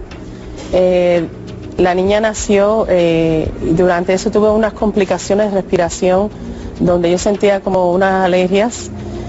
di a luz y cuando me llevaron a recuperación se dieron cuenta que yo paré de respirar completamente. Yo paré de respirar por tres horas y, poco y después mi corazón paró por 45 minutos. Y ellos estuvieron, paré de latir, así, morí y eh, después de 45 minutos le dijeron a mi familia, ya hemos hecho todo, hemos hecho todo y inclusive le preguntaron, eh, uno de los doctores en, ese, había muchos doctores en esa sala ese día y le preguntó, ¿alguien puede pensar que no, algo que no hemos intentado? Bueno, eh, es decir, los, los doctores lo que decían es, bueno, no se puede decir que no lo hemos intentado todo, pero no hay, no hay manera. Y aún así, cuando nadie se lo esperaba, vuelve a la vida. Y como digo, aquí lo que explicaba era un poco eh, cómo eh, recuerda esa, eh, ella esa situación que, que vivió y, y, cómo se lo contaron luego sus familiares, pero como os decía, lo interesante de este caso es que ella vivió una experiencia cercana a la muerte, que si queréis lo escuchamos. venga. Yo experimenté lo que muchos dicen el túnel, experimenté mi cuerpo por falta de palabra volar, pero no es volar como flowing. Y eh, veo un espíritu viviente en ese tono de luz. Y cuando me acerco, me doy cuenta que es mi padre, que había fallecido hace años. Y me dice, vas a estar aquí un tiempo, pero no te vas a quedar aquí. No es tu tiempo. Y en ese tiempo experimenté lo que es una paz que no tengo palabras para explicarla. Eh, un sentir que todo tiene su perfecto lugar. Bueno, experimentó una, una ECM y, fijaros qué curioso que, está describiendo exactamente la misma eh, sensación que nos acaba de contar Eduardo Gil. ¿no? Esa paz, esa, eh, esa sensación de, de, amor, de, de, comprenderlo todo, es decir, una sensación que no se puede contar con palabras, es la sensación de inefabilidad, que es lo mismo que cuenta Eduardo, lo mismo que cuenta esta mujer, y lo mismo que cuentan la mayoría de las personas que pasan por una experiencia cercana a la muerte, una sensación de paz y tranquilidad que nunca han experimentado en la Tierra y que, y que existe o existiría en ese otro lado, por eso no le tienen miedo a la muerte. Por ejemplo, una de esas eh, personas que también vamos a escuchar es Javier Vanegas. ¿Cómo fue su caso? Bueno, otro de estos casos excepcional. Em, Javier Vanegas, cuando ocurrieron los hechos, que fue en octubre de, 2013, él vivía en Bogotá, Colombia, tenía 39 años y es una persona de muy baja extracción social. Es decir, una persona que que vivía, digamos, prácticamente en los, en los márgenes de la sociedad. Él se dedicaba a buscar entre los desechos. ¿no? Em, un día, eh, un día de, de, ese mes de octubre de 2013, acude con su mujer, Isolina Cortés, a la central de abastos de Bogotá con la intención pues, de recuperar algunas cosas de, de la basura. Allí se encuentran con una mujer que comienza a increpar a Javier Vanegas, diciéndole que qué hace con esa mujer porque ella es su novia, ¿no? Bueno, un lío de faldas, ¿no? Parece ser que también se trataba de una mujer eh, con problemas de marginalidad social, ¿no? Bueno, se unen aquí muchos, muchos elementos muy marginales, ¿no? Total, que comienza una discusión, comienzan los insultos y esta mujer, la supuesta novia o supuesta amante de Javier Vanegas, saca un cuchillo de su bolso y se lo clava en el tórax.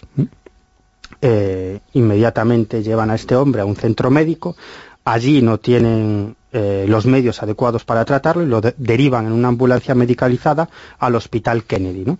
Y allí los médicos, eh, cuando entra ya están en parada cardiorrespiratoria, los médicos intentan reanimarlo de todas las formas posibles, y como en los casos que hemos contado anteriormente, eh, pues hay un médico que, que decide intentarlo hasta su último aliento, ¿no? que se le pone entre ceja y ceja, que aunque ya no exista ninguna posibilidad de recuperar a este hombre, pues decide continuar, continuar y continuar, y al final, después de 45 minutos, cuando los médicos estaban a punto de abandonar, pues su corazón vuelve a latir.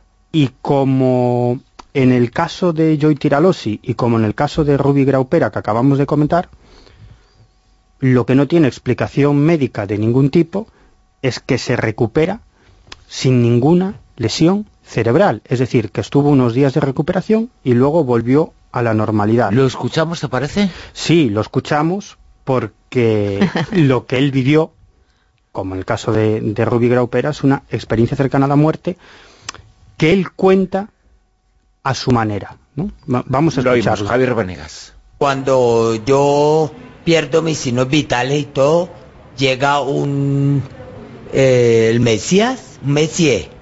Messier tenía una bata de color crema, con unas sandalias cafés nuevas, hermosas, pero tapado aquí. No se dejaba ver la, la cara. Mesías me cogió la mano así. Me coge la mano así y empezamos a subir una montaña. Cuando llegamos allá a la cima, una parte de la cima, llegamos al paraíso. Y el paraíso algo bello, algo hermoso. Unos pastales verdes, verdes, bonitos, sin mancha de nada, de hielo ni nada.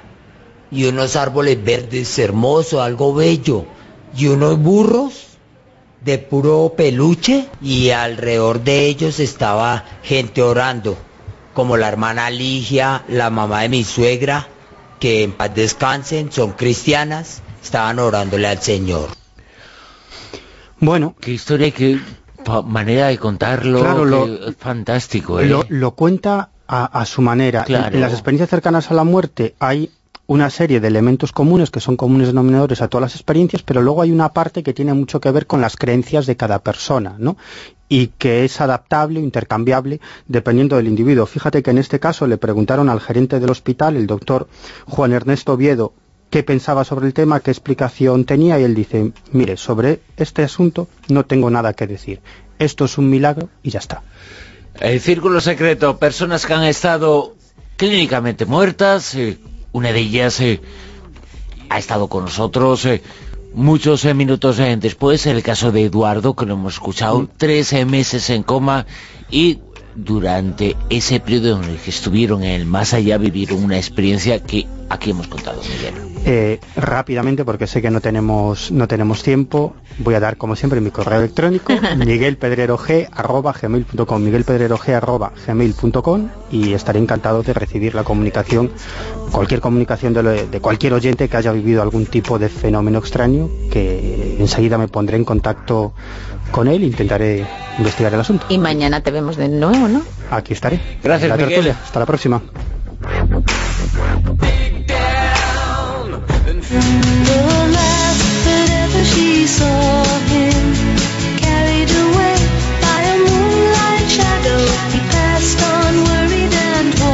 El rey Carlos II es el rey sobre el que menos se sabe, aunque hayamos visto mucho su imagen. Carlos II, ese rey horroroso, pero ese rey que consideramos y llamamos el hechizado, ¿qué es lo que pasó con él? Fue víctima de una leyenda negra.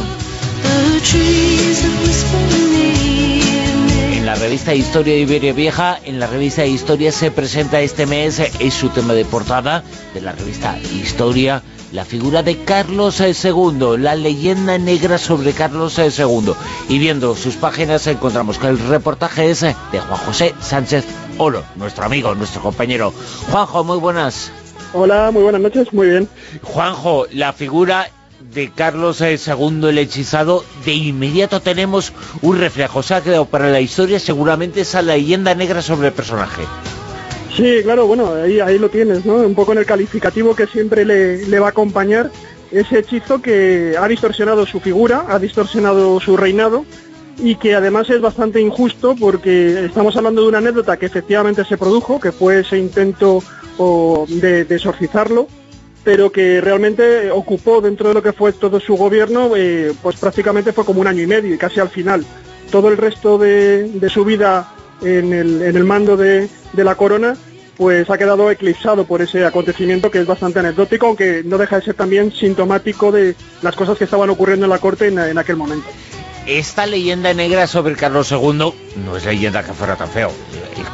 Eso, sí es verdad, ¿eh? pero eso es poco importante. Pero seguramente gran parte de las cosas que se creyeron sobre él tiene mucho que ver la guerra que existía entonces entre casas reales, ¿no?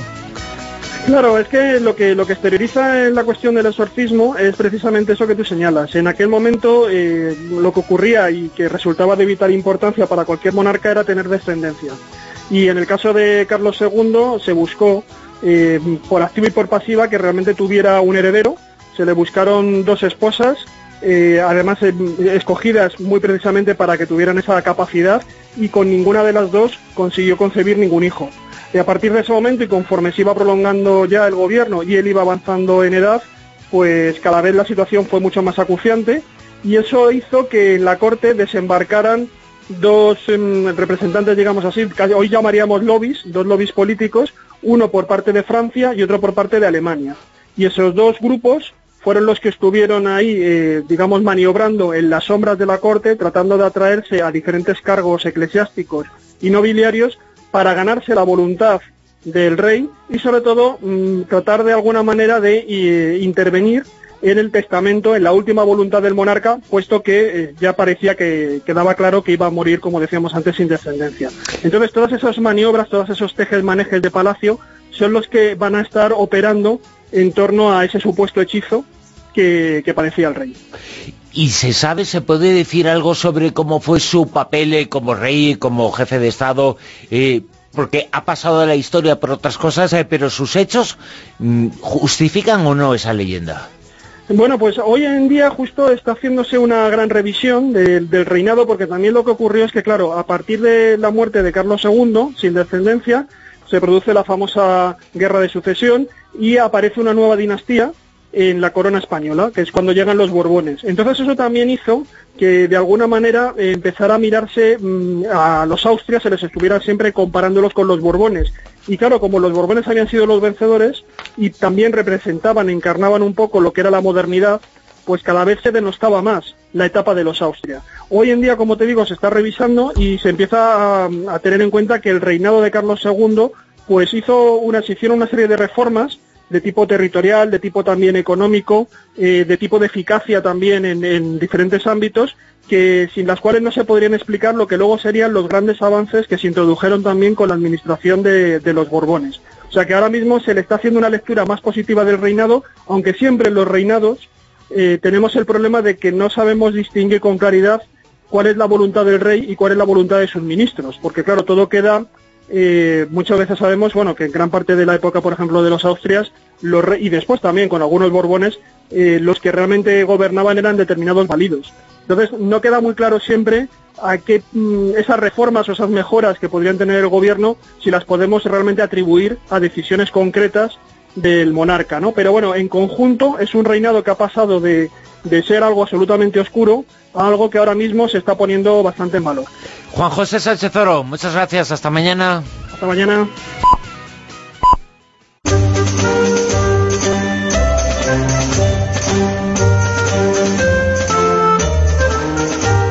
En Onda Cero, La Rosa de los Vientos con Bruno Cardeñosa.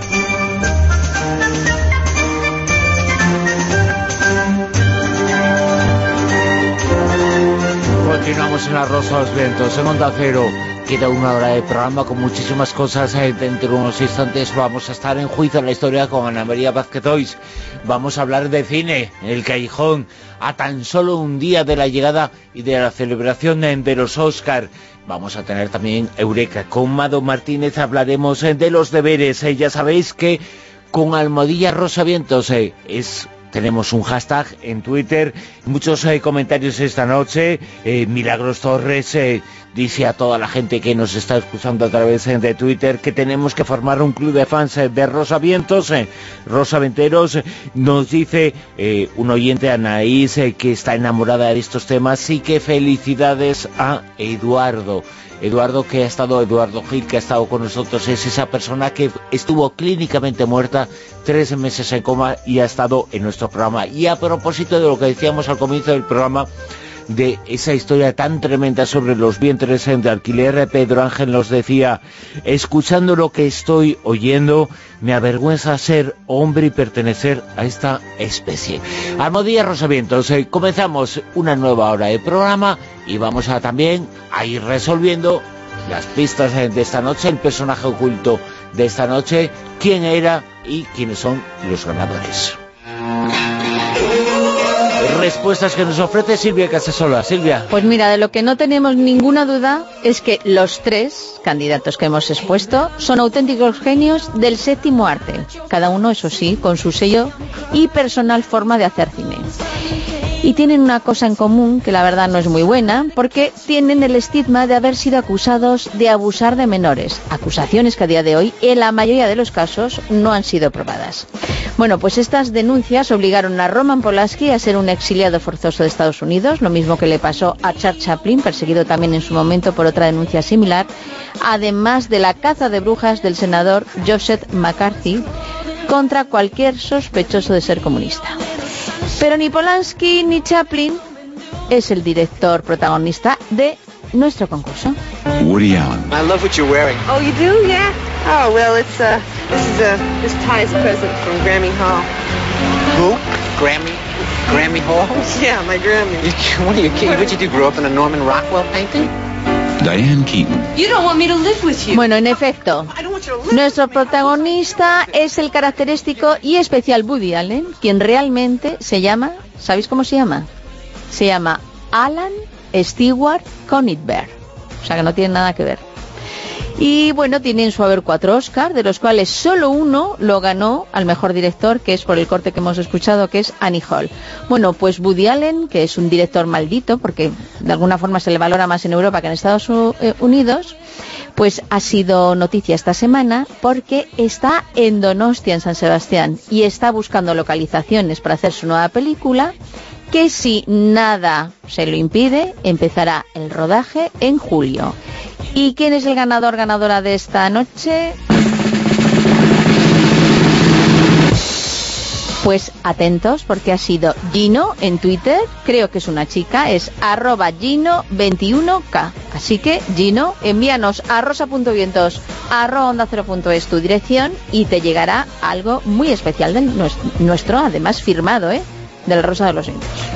Las 3 minutos, eh, continuamos. En Onda Cero, La Rosa de los Vientos.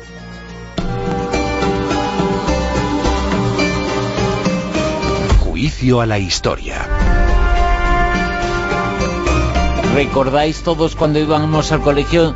La asignatura era Geografía e Historia. ¿Por qué? Pues no sé el por qué, pero tiene una estrecha relación.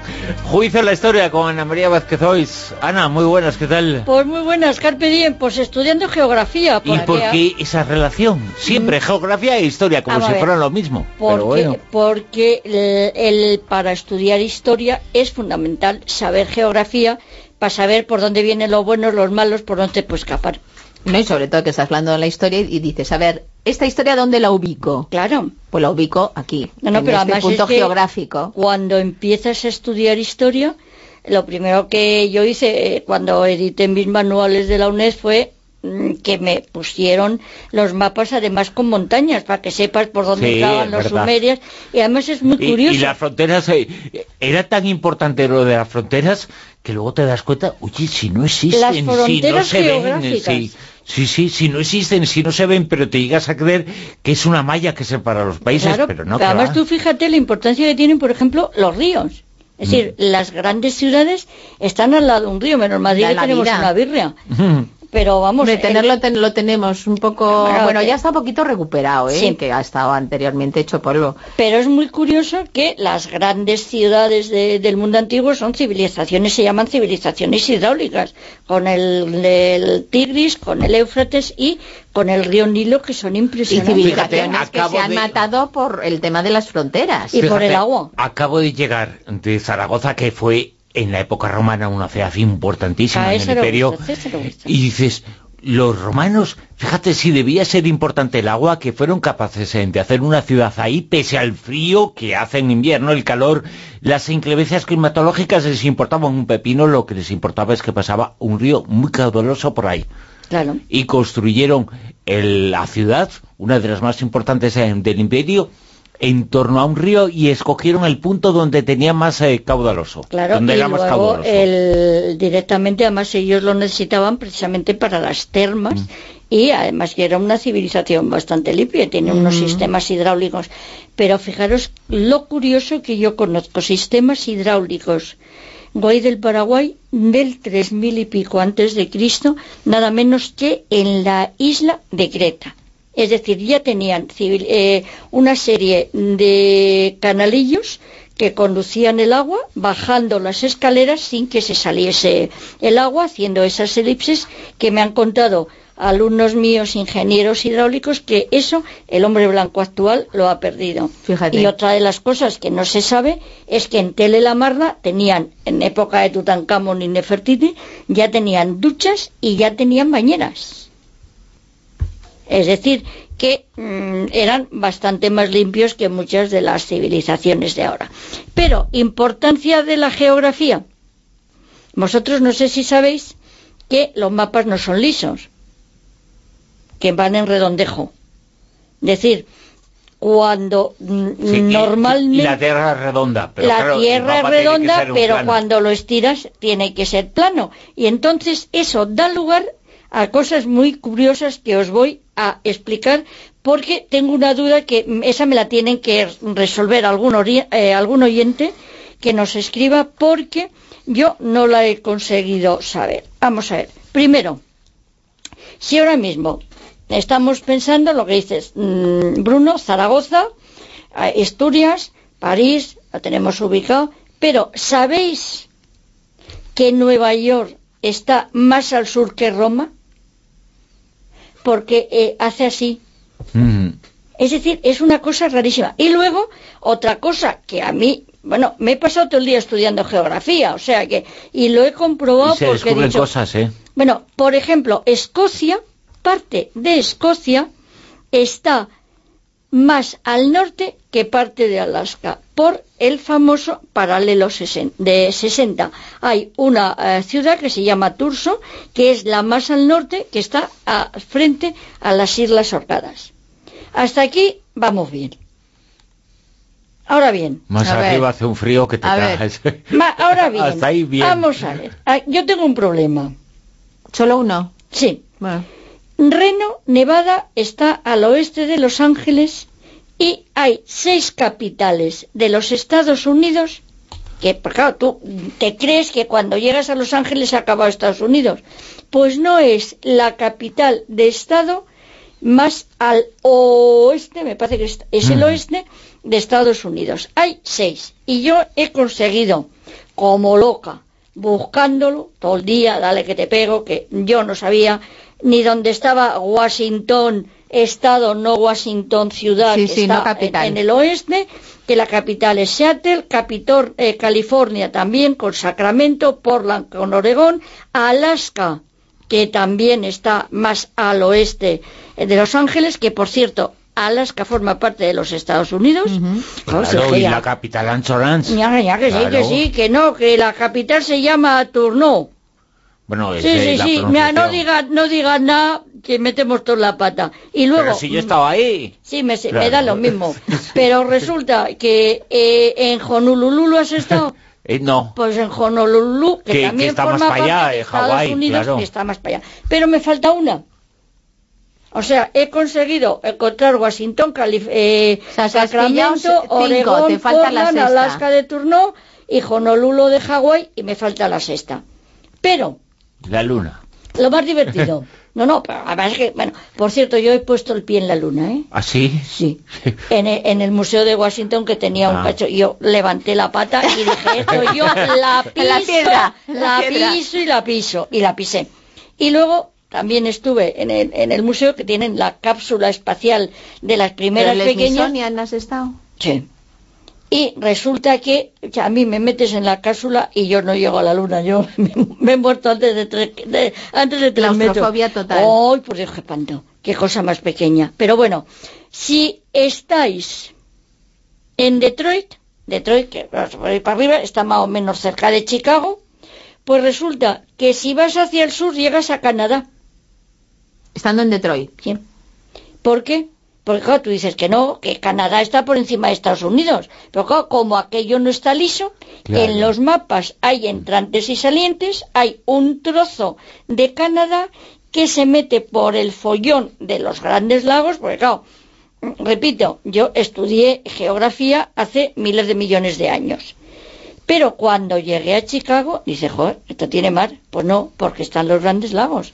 Y Claro. Chicago es una ciudad impresionantemente Son creencias que tenemos, eh, sí, sí, sí. sí, claro, es que nadie te lo ha explicado y muchas veces, obviamente, muchos profesores que están te están dando geografía y no han estado nunca en Chicago y no te Es pueden que eso contar. sería lo suyo, que cada vez que te hablen Chicago de una zona pudieras viajar al sitio. sí. Sería una maravilla. Claro, pero hay un trozo precisamente de eh, Canadá que se mete, que se mete por abajo y que, eh, claro, cuando estás en Detroit, si tiras para el sur, llegas a Canadá, porque es una, un, un remetido de Canadá Bueno, cuando estabas de en Detroit, línea. porque Detroit prácticamente Es ha desaparecido. Pues sí, eh, por los coches, ¿no? la, la crisis ha, ha Claro. sido el lugar del mundo civilizado, entre comillas Qué pena. civilizado, que en lo que más ha afectado es se ha destruido Detroit casi por completo. Bueno, se está intentando recuperar, ¿no? Pero Me lo dijo hace Sí, poco un, un American People en Eh, la eh, puerta del es- Museo del Prado. eh, es que es tremendo, tremendo como ha quedado Detroit. El- un, ameri- no, un americano un y- American y empezamos, people. y de- claro, empezamos a hablar en Spanish porque era él era eh, sudamericano y servidora como de Madrid y dije no hay en América digo pues sea y seguimos hablando eso nos ha pasado alguna vez en, en Nueva York que decías can you give me no sé qué y dices where are you from is from Cuba o so- from Colombia digo pues si quiere usted, ya en si español. quiere usted seguimos con el español ¿verdad? que por cierto pedías water en Estados Unidos y no te entendía nadie, te- tenías agua y te entendía todo el mundo. Y en Chicago, en Chicago en 1992 estaban los carteles en español por encima de los eh, carteles en inglés. Uy, ahora le, le- le da, vamos, cualquier cosa a Trump de ver eso. Sí, sí, se nos muere. Eh, Trump no entiende ningún idioma. Pero os Ni cuento. el español, ni el inglés, Vamos a ni ninguno. A ver. Mm, parte de Estados Unidos que está más cerca de África. ¿Cómo? Lo que acabas de oír. ¿Qué parte de Estados Unidos está más cerca de Sí. África? Tenemos que aprender geografía. Pues sí. Hoy nos vamos a Hoy enterar voy, voy a qué a parte todos de Estados Unidos es la que está más A ver, cercana de África. una pista. Vamos a ver, teóricamente, teóricamente tiene que ser el sur de Estados Unidos. Claro. Un cacho Miami por ahí, que es, es una peninsulilla que... Pues, Pues no. va a ser que no. Al norte de Nueva York, el estado de Maine, que es el que más para afuera está y es el que más cerca está de África. Que eso también me Por la entero hoy. curvatura. Exactamente, Tierra, claro. yo que sé si por la curvatura o para jorobarnos a todos que vamos a estar empezando, ya os digo, ha sido una cosa curiosísima que me entera hoy, porque yo no sabía ni dónde estaba Maine. Eso para empezar, me enteré cuando estaba en Chicago porque estaba allí mi niño y me tocó ir, pero si no tampoco me entero. Sí, pero Porque- cuando hay elecciones en Estados Unidos, eh, como cierran todos los colegios a diferentes horas, el Es primer resultado es Maine porque tiene el horario más próximo al castellano. Sí, señor, A- me ha tocado el chico español. Mm. este. Claro, es el que más cerca está de África. Son muchas noches en vela. Otra Cada pregunta. cuatro años hay elecciones en Estados Unidos y, ojo, Yo me entero de Los Ángeles porque está el Miami, cosas estas, el, ¿cómo era? El CSI en Miami, todas esas sí, cosas. pero luego dijeron eh, CSI Maine, CSI Nueva Las York, Vegas, CSI Las la- en todos los sitios. Que por cierto, yo he estado tres veces en Nueva York y no me gusta. No. Me, me gusta mucho más Chicago. Qué gracia. Y me encanta Dallas. Yo no, he- no he estado, ¿eh? No he estado. Es uno de mis sitios para, para visitar. Muy largo. Es muy grande Nueva York, oh, por claro. Dios, oh, por Dios. Pero eh, yo sí he estado La en quinta Nueva York. avenida para arriba, quinta avenida para abajo, y eso que yo Hombre, estaba... eh, para, para abajo y para arriba, la quinta medio, avenida, sí, sí. ha- hace falta una semanita, ¿eh? Jolín. Jolis. Sí, y ojo, que no estamos hablando, eh, porque a, a, a menudo equivocamos en Nueva York con Manhattan. Claro. Eh, y es un barrio en Nueva York, es que Ya, Nueva ya. York es gigantesco y pero, Manhattan es un barrio, los rascacielos, el Skyline, es un barrio, es un barrio de Y Nueva York. hablando, más- y hablando de claustrofobia, Pero en las famosas torres, la primera vez que subí, me metí en el cuarto baño y dije, aquí no salgo. Me entró un ataque de claustrofobia, no te lo puedes ni imaginar. Mira, yo A la cuando- tercera salí hasta la terraza. Pero Yo- por pero yo- por el ascensor, por subir No, no, tanto. no, no, no, por lo que sea, o sea, me dio un ataque de repente de vértigo, que dije, madre mía, o sea, histérica perdida. A la segunda dije, me acerco, y vi pasar los aviones por debajo. Sí, sí. Y a la tercera dije, hasta la terraza y todo subí, que tenía una especie de, de paraguas. Y tal. Yo subí al Empire State Building después de la caída de las torres, eh, que se habían convertido otra vez en el edificio más alto de Nueva York.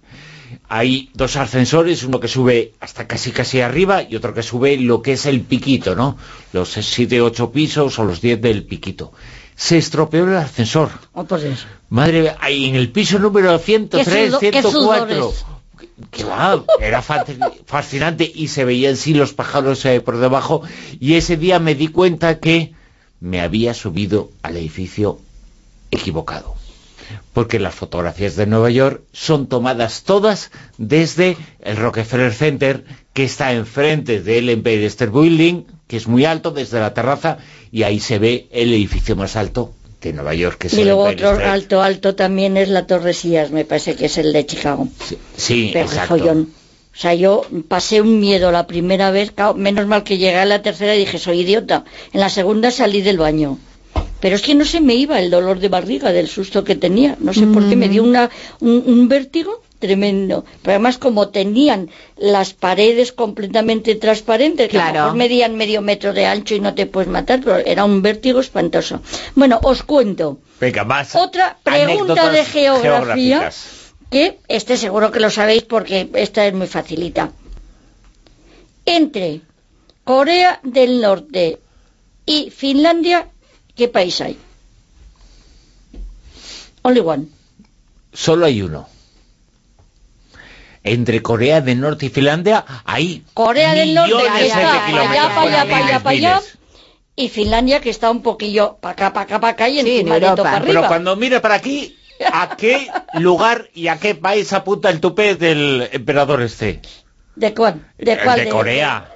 Ah, pues no tengo ni idea, pero fijaros que entre Finlandia y Corea del Norte ¿Sí? solo hay un país que tiene medio mapa, Rusia. Rusia. Claro. Es impresionante. Es que Rusia es gigantesco. Es que Rusia, bueno, hay trozos de Rusia que mi nuera que es de Moscú no los conoce. No sabía, lo de. Kazán y los kazajos no le sonaba, digo. Evidentemente, entre Moscú y Vladivostok, eh, que es eh, la costa de, de- de- de Rusia, lo, lo más cercano a Japón, que son 7.000 kilómetros, eh, hay mucha más distancia que entre Madrid y Moscú. Bueno, bueno, Es pero es que además entre He- Helsinki y Pyongyang, pues claro, lo único que hay es Rusia para arriba, Sí, sí. Rusia para abajo, Rusia para todos los lados, Mm. es tremendo. Vosotros imaginaros cuando no tenían el Google Earth, eh, que claro, llegó Napoleón y claro, se le murieron todos, porque dijo, voy a tomar Moscú y no se enteró de que llegaba O sea, que para conquistar hay que, hay que El- estudiar Y geografía. el general invierno también, que se Bueno, le lo que encima. pasa que digo yo que qué mapas tendría Alejandro Magno para conquistar todo lo que conquistó. O el tío tenía los abrigos de plumas de verdad, pero tú fíjate, si no le matan, que yo creo que le mataron, eh, da la vuelta al mundo y descubre que la Tierra era Yo- redonda. fíjate, yo creo que lo que tenía era mucho carisma. Entonces, se- según llegaba a conquistar, les debía de seducir de alguna manera y se dejaban. No, de eso nada hay un jamón. También luchaba, Me- claro. no, le- Los había un poco de todo. Hija, no. Los persas le llamaban Alejandro el Maldito.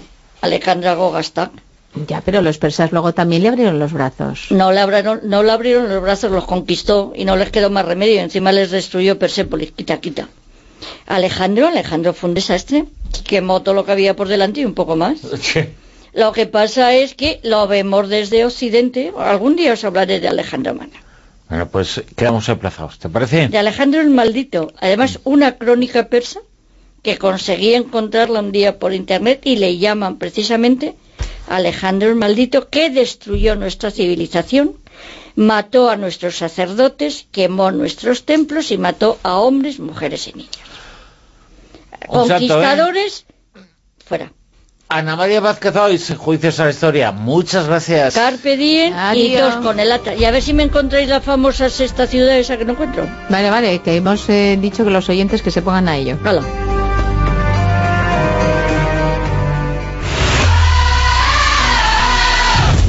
En Onda Cero. La Rosa de los Vientos.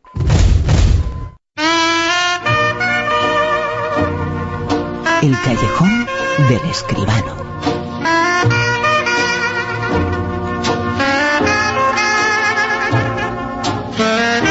Mañana se entregan los premios grandes, los Oscar, el día más importante para los premios en el mundo, más que en el mundo del cine, en el espectáculo, en la parte de espectáculo del cine. El cine que tardamos aquí, como siempre, en el callejón con José Manuel Escribano. José Manuel, muy buenas, ¿qué tal? Buenas noches, Bruno, ¿qué tal? Pues eh, mañana es el día, el día Sí. grande de eh, la industria cinematográfica. Sí, sí, de la industria y como tú muy bien decías, del espectáculo, ¿no? Es eh, el gran espectáculo del cine, ese que vemos en todo el mundo, no, no nos engañemos, el cine de los americanos, pero es el cine mundial. Y es la fiesta, claro, son los Oscars, 91 celebración ya los que llevan y bueno, pues na- naturalmente hay que, hay que estar al tema. Son los Oscars, es la gran fiesta, son los grandes premios, es el momento esperado durante todo el año.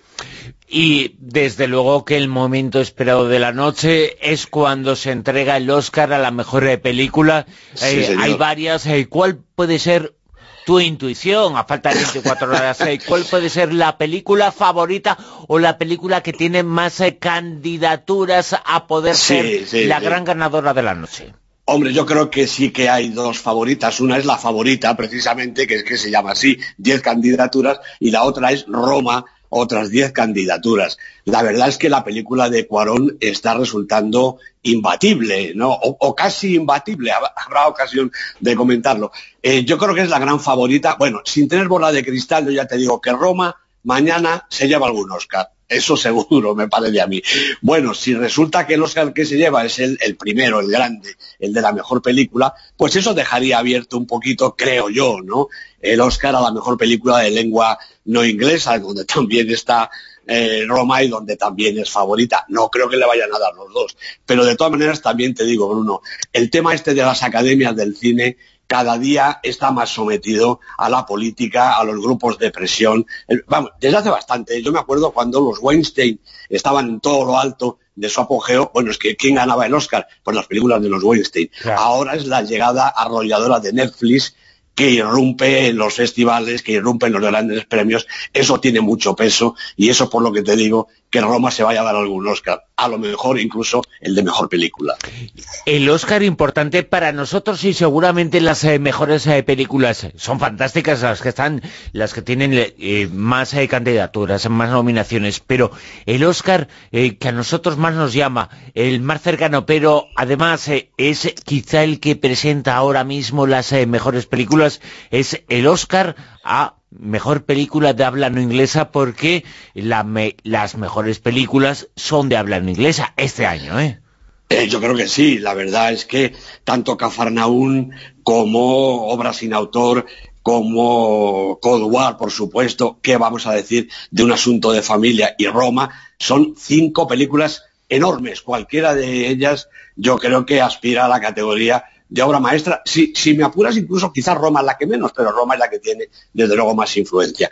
Bueno, eh, tanto Cafarnaún como Cold War como un asunto de familia me parece que son obras maestras rotundas. Entonces, eh, bueno, pues ahí podría estar. Pero, eh, en fin, habrá que esperar a eso. Yo creo que sería ya el colmo que eh, Roma ganara dos o tres premios como ha pasado en los BAFTA, ¿no? Que ha ganado la mejor película y además la mejor película eh, inglesa, en fin, bueno, un, eh, de habla no inglesa, un poquito exagerado, ¿no? Yo creo que con uno de los dos, de estos dos, se va a conformar, pero uno de los dos me parece que es seguro. Si ganara el gran Oscar, el Oscar a la mejor película, igual teníamos la sorpresa y la suerte de que nuestro adoratrado Hirokazu Koreeda se viniera con el Oscar a la mejor película de habla no inglesa.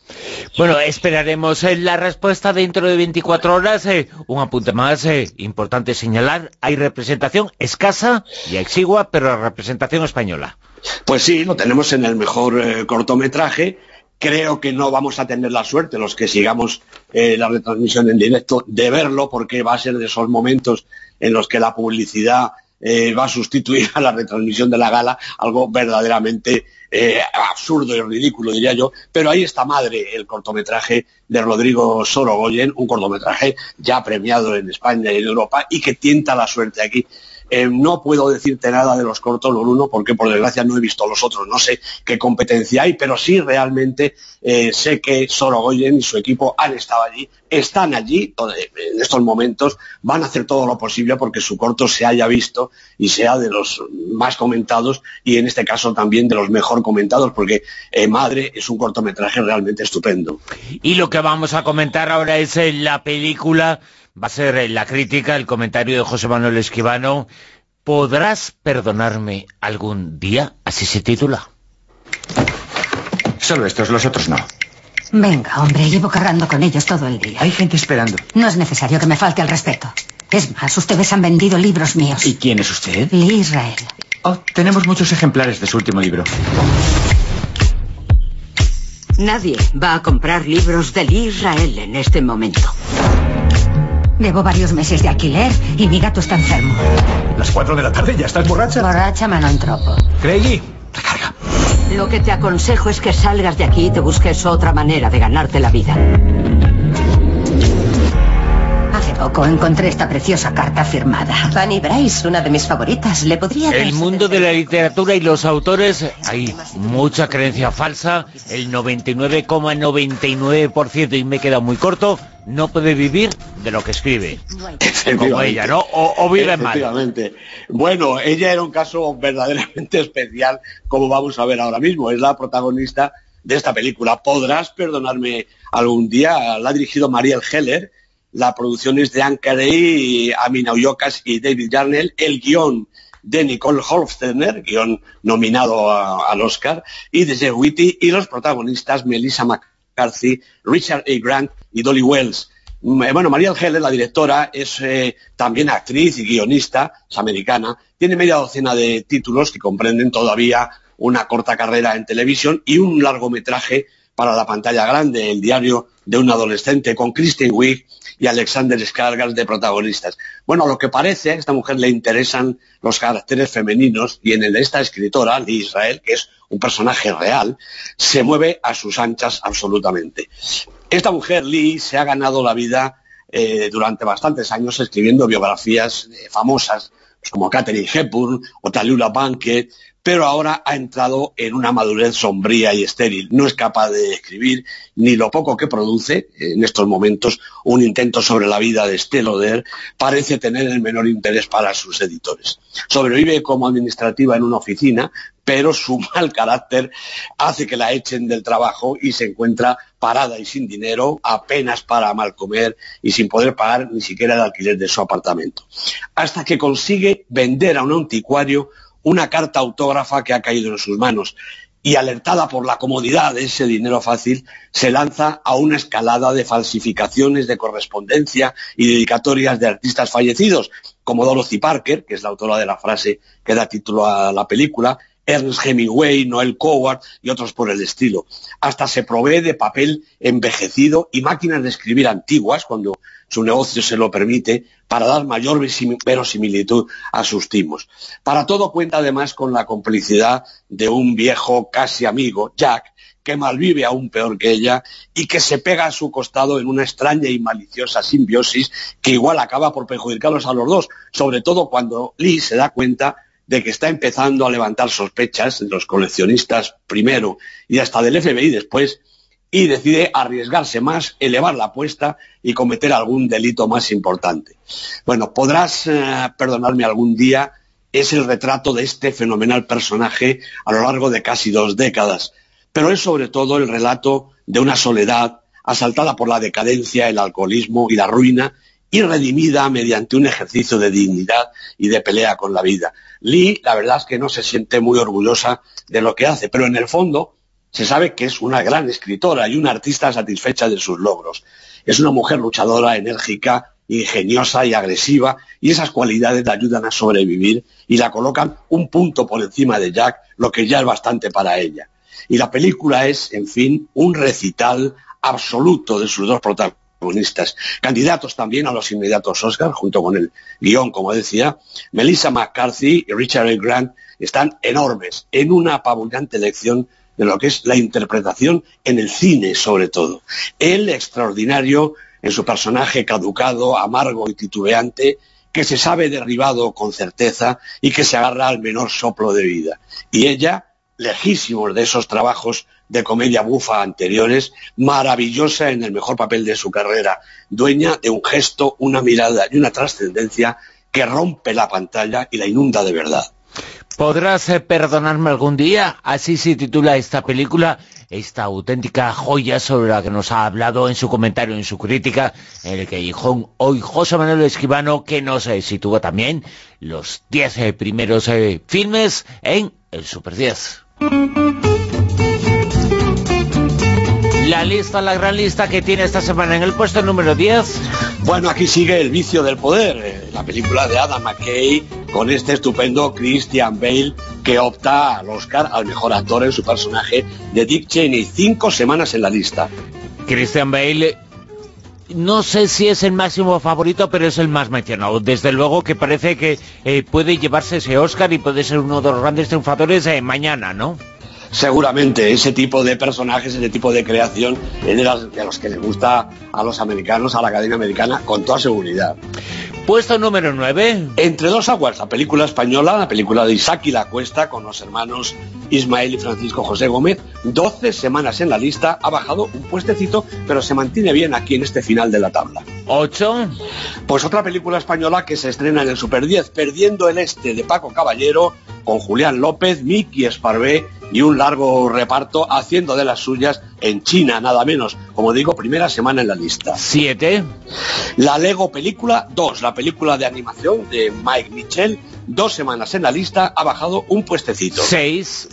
Bueno, pues tenemos la película de la semana directamente al 6, Alita, Ángel de Combate, dirigida por Robert Rodríguez. Es un gran espectáculo de estos de circomatógrafo, como yo digo. No sé si tiene mucho que ver con el cine, pero desde luego si lo que es un espectáculo divertido y entretenido. Rosa Salazar es la protagonista y con ella está Christoph Waltz. Primera semana en el Super 10. 5. Bueno, aquí llega otra de las grandes favoritas, Roma, de Alfonso Cuarón, ya lo hemos dicho todo sobre ella, 11 semanas en el Super 10, repitiendo esta quinta posición. 4. Green Book, otra de las eh, nominadas, la película de Peter Farrelly, con otro de los que aspiran al Oscar al mejor intérprete, Vigo Mortensen, también Mahershala Ali, los dos están estupendos, tres semanas en la lista. 3. Cold War, seguimos con el mismo tema porque la parte de arriba del Super 10 huele a Oscar. La película de Pavel Pavlikovsky lleva 20 semanas en el Super 10, Bruno, una doble corona que muy pocas películas consiguen. Realmente estamos delante de una obra absolutamente importante. 2. La favorita, pues otra de las favoritas, esta es la de Yorgos Lantimos, el director griego, cinco semanas en la lista y huele a nominaciones por todos los lados. Olivia Colman, Emma Stone, Rachel Weisz, seguramente alguna de estas se lleva la estatuilla a su casa la noche que viene. Desde luego que sí. Y alguna de ellas a mejor actriz. eh, suena, ¿eh? Claro, suena claro, así. sí. Suena así. Hemos mencionado con toda seguridad, eh, creo yo, el que va a ser el mejor actor. Uno de ellos, el que va a ser eh, mañana mejor actriz. Y seguramente en el puesto número uno está también una película que no sé si se llevará o no estatuilla, pero es indiscutiblemente la mejor en la cartelera. Sin duda ninguna, un asunto de familia, la película de Hirokazu Koreeda, nueve semanas en el Super 10 y Bruno acaba de ganar el César, los premios, el premio del cine francés a la mejor película extranjera en Francia. Aquí no ha habido ninguna competencia para la obra maestra de Hirokazu Koreeda. En el puesto número uno, esta semana, Coreda, una vez más. Aquí en el Callejón con José Manuel Esquivano. Hasta mañana, José Manuel. Hasta mañana, Bruno. Buenas noches. En Onda Cero, La Rosa de los Vientos.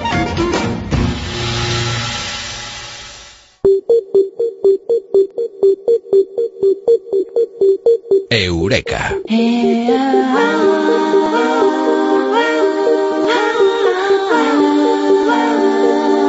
Ha llegado la primera ley que impide los deberes, eh, porque los niños tienen que irse a casa con el trabajo hecho.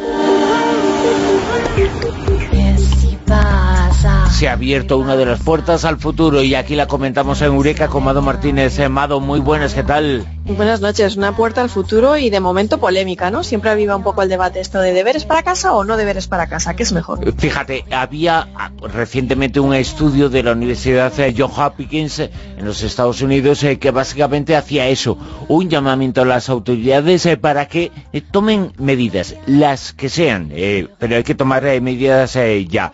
Y un estudio y un trabajo del Departamento de Psicología de la Universidad eh, de Oviedo recomienda la puesta en marcha de programas específicos eh, para saber cómo hacer deberes, eh, porque parece que no se hacen muy bien y no se hacen de la forma adecuada y seguramente lo que dice esta ley no se emplea el tiempo adecuado, que debería ser cero.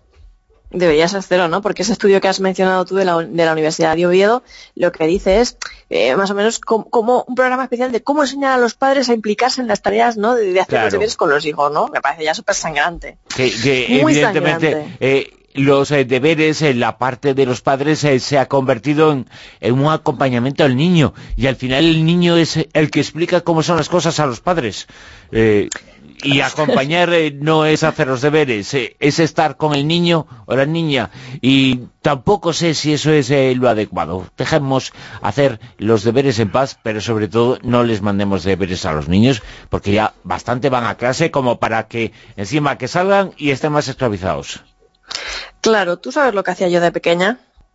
¿tú qué hacías?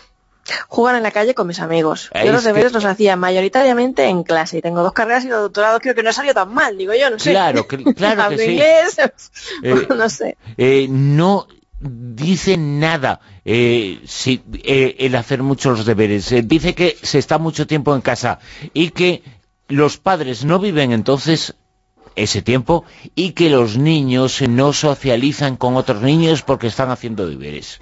Que yo creo que eso sí es importante porque está en una fase de crecimiento y una fase de formación. Ya, yo, yo sí que he llegado a preguntarle a mi sobrina a veces, eh, ¿quieres que te lleve con tus amigas al cine? No es que tengo deberes, es que tengo que ir a clases particulares para hacer los deberes, es que no puedo, es que tengo que, ¿sabes? A clases de apoyo, de refuerzo de no sé qué, todo para hacer los deberes. Y, y es que es increíble. Yo mm, voto mayoritariamente por un uso racional de los tiempos, ¿vale? Pero, eh, en definitiva, por un mundo sin deberes, porque se pueden hacer en clases, ¿vale? Y hoy quiero hablaros de que la comunidad valenciana se ha convertido en la primera región española en eliminar, lo digo entre comillas, los deberes en casa. Lo ha hecho este diciembre, este diciembre del 2018, casi como regalo navideño, y lo ha hecho aprobando la Ley de Derechos y Garantías de la Infancia y la Adolescencia. Esto es muy importante. ¿Qué dice esta ley? Es la primera ley española eh, que pone coto a los deberes en casa. Esto es importante. Dice que los estudiantes entre 6 y 16 años deben realizar la mayor parte de las actividades de aprendizaje dentro de las horas lectivas, es decir, en clase. En clase te dan la lección y después haces los deberes y haces las tareas, pero lo haces en clase, incluyendo los deberes y que no se tengan que llevar a casa. Repito, es la primera norma en poner límites a los deberes. Y atención, porque esta ley, que ya está en vigor, otorga a los menores la consideración de ciudadanos de pleno derecho y proclama, proclama que todos los niños, niñas y adolescentes tienen derecho a que el juego, qué palabra más bonita, a que el juego forme parte de su actividad como elemento esencial para su desarrollo evolutivo y proceso de socialización. ¡Qué gran verdad! El artículo 69 dice, además, dice eh, que los colegios e institutos deben garantizar que se cumpla el derecho al desarrollo a través del ocio y el deporte. Súper importante. En concreto lo expresa así. Dice, durante las etapas de educación obligatoria se procurará que la mayor parte de actividades de aprendizaje programadas puedan realizarse dentro de la jornada lectiva. ¿eh? De manera que las que tengan que realizarse fuera de ella no menoscaben el derecho del alumnado al ocio, al deporte y a la participación en la vida social y familiar. Es muy importante lo que dice y aunque no Abre obliga una cantidad de puertas eh, para el futuro, para que se Claro. desarrollen. Normalmente hablamos eh, de eh, descubrimientos científicos a partir de los cuales hay leyes. En este caso, y hay muchos, eh, hay leyes eh, que eh, se sustentan eso después en descubrimientos científicos que son importantes. La ciencia y la ley tienen que ir de la mano y seguramente este es uno de esos aspectos. Lo que yo creo que faltan aquí son, son estudios, la verdad, porque, porque mm, eh, el hecho de que sea la primera ley que, que- que habla de los deberes y trata de regular un poquito el tema de los deberes, nos habla un poquito de lo poco que hemos pensado en eso, lo poco que hemos pensado en los niños. Es que al final eh, mm, creo que han sido los padres, pero ya por el agobio y el estrés que les han transmitido los niños por la sobrecarga de deberes que llevan. Eh, y esta ley es importante porque, aunque no obliga, sí que pone el ocio por encima de los ejercicios. Y es la primera ley que aborda el tema de los deberes. La Comunidad Valenciana ha sido la primera a atreverse a dar el paso, pero el Congreso de Diputados ya incitó al Gobierno en Ujú. el año 2016, un poquito, a que el tema se regulara. Fue Ciudadanos el primer partido en proponer que empezáramos a reflexionar un poco sobre la sobrecarga de deberes y la búsqueda de un modelo más racional de los horarios escolares. Y bueno, los que llevan quejándose bastante tiempo son los padres, claro, que llevan años eh, recogiendo firmas y hasta haciendo huelgas en contra de esta sobrecarga de deberes y tareas en casa. Eh, algunas conocidas como las huelgas de fin de semana también, ¿no? Decir, "Joder, es que hasta los fines de semana les ponen un montón de tareas, ¿no? Yo he visto a mi sobrino pequeño tener que quedarse en casa todo el fin de semana porque la mayor tenía que entregar un trabajo y deberes y no sé cuánto el lunes y toda la familia tener que quedarse. De decir que ese fin de semana pues ni puedes ir al pueblo, ni te puedes ir a llevarlos a la feria, o sea, es que los dejas sin vida, ¿no? No, no quedan, no. Mi hermana casi tiene que obligar a su hijo a que salga con los amigos. Es una cosa impresionante, ¿no? Y mm, bueno, eh, la cuestión es que ¿es necesaria una ley de este tipo? ¿No? Es una cosa que dices, mm, ¿será necesaria? ¿No será necesaria? La cuestión es que en otros países, no sé, pero en España parece que sí, porque según la OCDE, un organismo internacional, un observatorio, dice que España es uno de los países que más deberes pone. Impresionante. O sea, eh, este organismo internacional dice que son una carga extra para el alumno, ¿no? Y dice que además eh, y para los es- padres, eh, porque eh, el alumno tiene sus seis, sus ocho horas de clase y luego llega a casa y tiene que quedar corriendo porque tiene que ponerse a hacer deberes. Pero el padre, la madre, tiene seis, ocho horas de trabajo y va corriendo a casa porque tiene que ayudar al niño a hacer deberes. Y al final, algunos niños también pueden equivocar eh, que la figura del padre, la madre, no es la persona con quien hacen los deberes, es otra cosa. es una sobrecarga para los dos, porque realmente eh, esta sobrecarga de ejercicio, según este observatorio internacional, también hace que exista además una que se que se acentúen las desventajas socioeconómicas, ¿no? Por ejemplo, porque las familias, eh, los niños que proceden de familias más desfavorecidas, eh, mm, pues hay un 40% de, de- rendimiento más bajo, ¿no? Entre ellos, en las matemáticas, por ejemplo, que entre los que proceden de familias favorecidas, un 8%, un 7% solamente, ¿no? ¿Por, por, por qué? Pues porque los que vienen de familias más favorecidas eh, tienen dinero para pagar las clases particulares, porque es que es inhumanamente imposible, ¿sabes? No sé, o, o porque los padres están trabajando a un ritmo que no pueden dedicarle tampoco a sentarse, porque es que es increíble, es que requieren que los padres hagan un esfuerzo extra para que los niños hagan eh, esos deberes, porque son tantísimos que vamos, es que nada más que hace falta echarle un vistazo a la mochila que cargan cada día los pobres. Y, viene a demostrar un poquito también que las características personales, familiares y socioeconómicas determinan en gran medida el desempeño del, estudiante, ¿no? Y si encima, pues con esta sobrecarga de deberes que se llegan a casa, lo acentuamos y lo agravamos todavía más, pues ya me dirás, ¿no? La cuestión es que parece que los currículos escolares desde la 11 son tan extensos que a los profesores no les da tiempo a impartir todo el temario y claro, pues mandan a casa todo lo que no les da tiempo a hacer en clase, ¿no? Y mm, ¿sabes lo que me dicen también mis sobrinos cuando les regalo un libro, un videojuego o cosas de ocio? Que no tienen tiempo, que tienen que hacer. Y es que es increíble. Pero yo he vivido momentos frustrantes, los he visto con, con, con mis hermanos y los he visto en casa cuando me han dejado a mí y a mis sobrinos para que hagan los deberes y tal, con el tema de hacer los deberes. Y he visto a madres frustradas y estresadas que su hora más frustrante del día es la hora de tener que sentarse para obligarles entre comillas, a hacer los deberes a sus hijos y que los hagan. Y ese estrés que les llega del parte del profesorado y de las escuelas, ¿no? Para que se impliquen, para que se impliquen, porque si no te implicas es que eres un mal padre, porque no sé qué, por... no, es una cosa impresionante. Y Francesco Tunucci, que me parece que a ti te suena porque mm, es un- alguien que, que es un pedagogo italiano que es bastante famoso, el autor de La ciudad de los niños, afirma que los deberes son un abuso y dice también que los deberes matan la creatividad y, y, y vacían las calles de niños. Estamos hablando de los deberes en casa, sí, sí. ¿vale? Y objetivamente hablando, vamos a ver, si nosotros, los adultos, que trabajamos ocho horas al día y cuando llegamos a casa lo que queremos es descansar, desconectar, eh, salir a tomar unas cañas, echar una partida al padre, ir al cine, relajarnos disfrutando de los escasos momentos de ocio que la vida tiene a veces, ¿no? En compañía de los amigos, los seres queridos o nuestros hijos, llevárnoslos a la playa, a coger guijarros, a buscar setas, lo que sea. ¿Por qué nuestros hijos, los niños, que también pasan sus seis u ocho horas todo el día en su trabajo, que es los estudios, cuando llegan a casa no pueden desconectar y tienen que seguir haciendo tareas y deberes y no sé qué. Luego dicen que no tienen atención, que es que no, no están motivados. Pues que un niño de 8 años, 12 años no esté motivado, que son lo más curioso del mundo a esas edades, ya es grave. A ver, ¿cómo afecta eso? O sea, me preocupa que, que hayas mencionado ese estudio de la Universidad de Oviedo con programas dedicados a cómo involucrar a los padres a hacer tareas con los hijos en ese momento tan difícil, jolín, cómo involucrarlos, no, que hagan las tareas en el cole, que para eso está el cole y para eso está el instituto, Que para se involucren aprendan. en reclamar eso. Claro, ¿no te parece absurdo? claro. Que luego tengan que ir a clases particulares, muchos, para hacer los deberes. Mm. A mí me parece absurdo y sobre todo me parece injusto que ellos no puedan desconectar, igual que queremos desconectar los adultos. O sea, es que me parece súper injusto. No, no, no lo veo.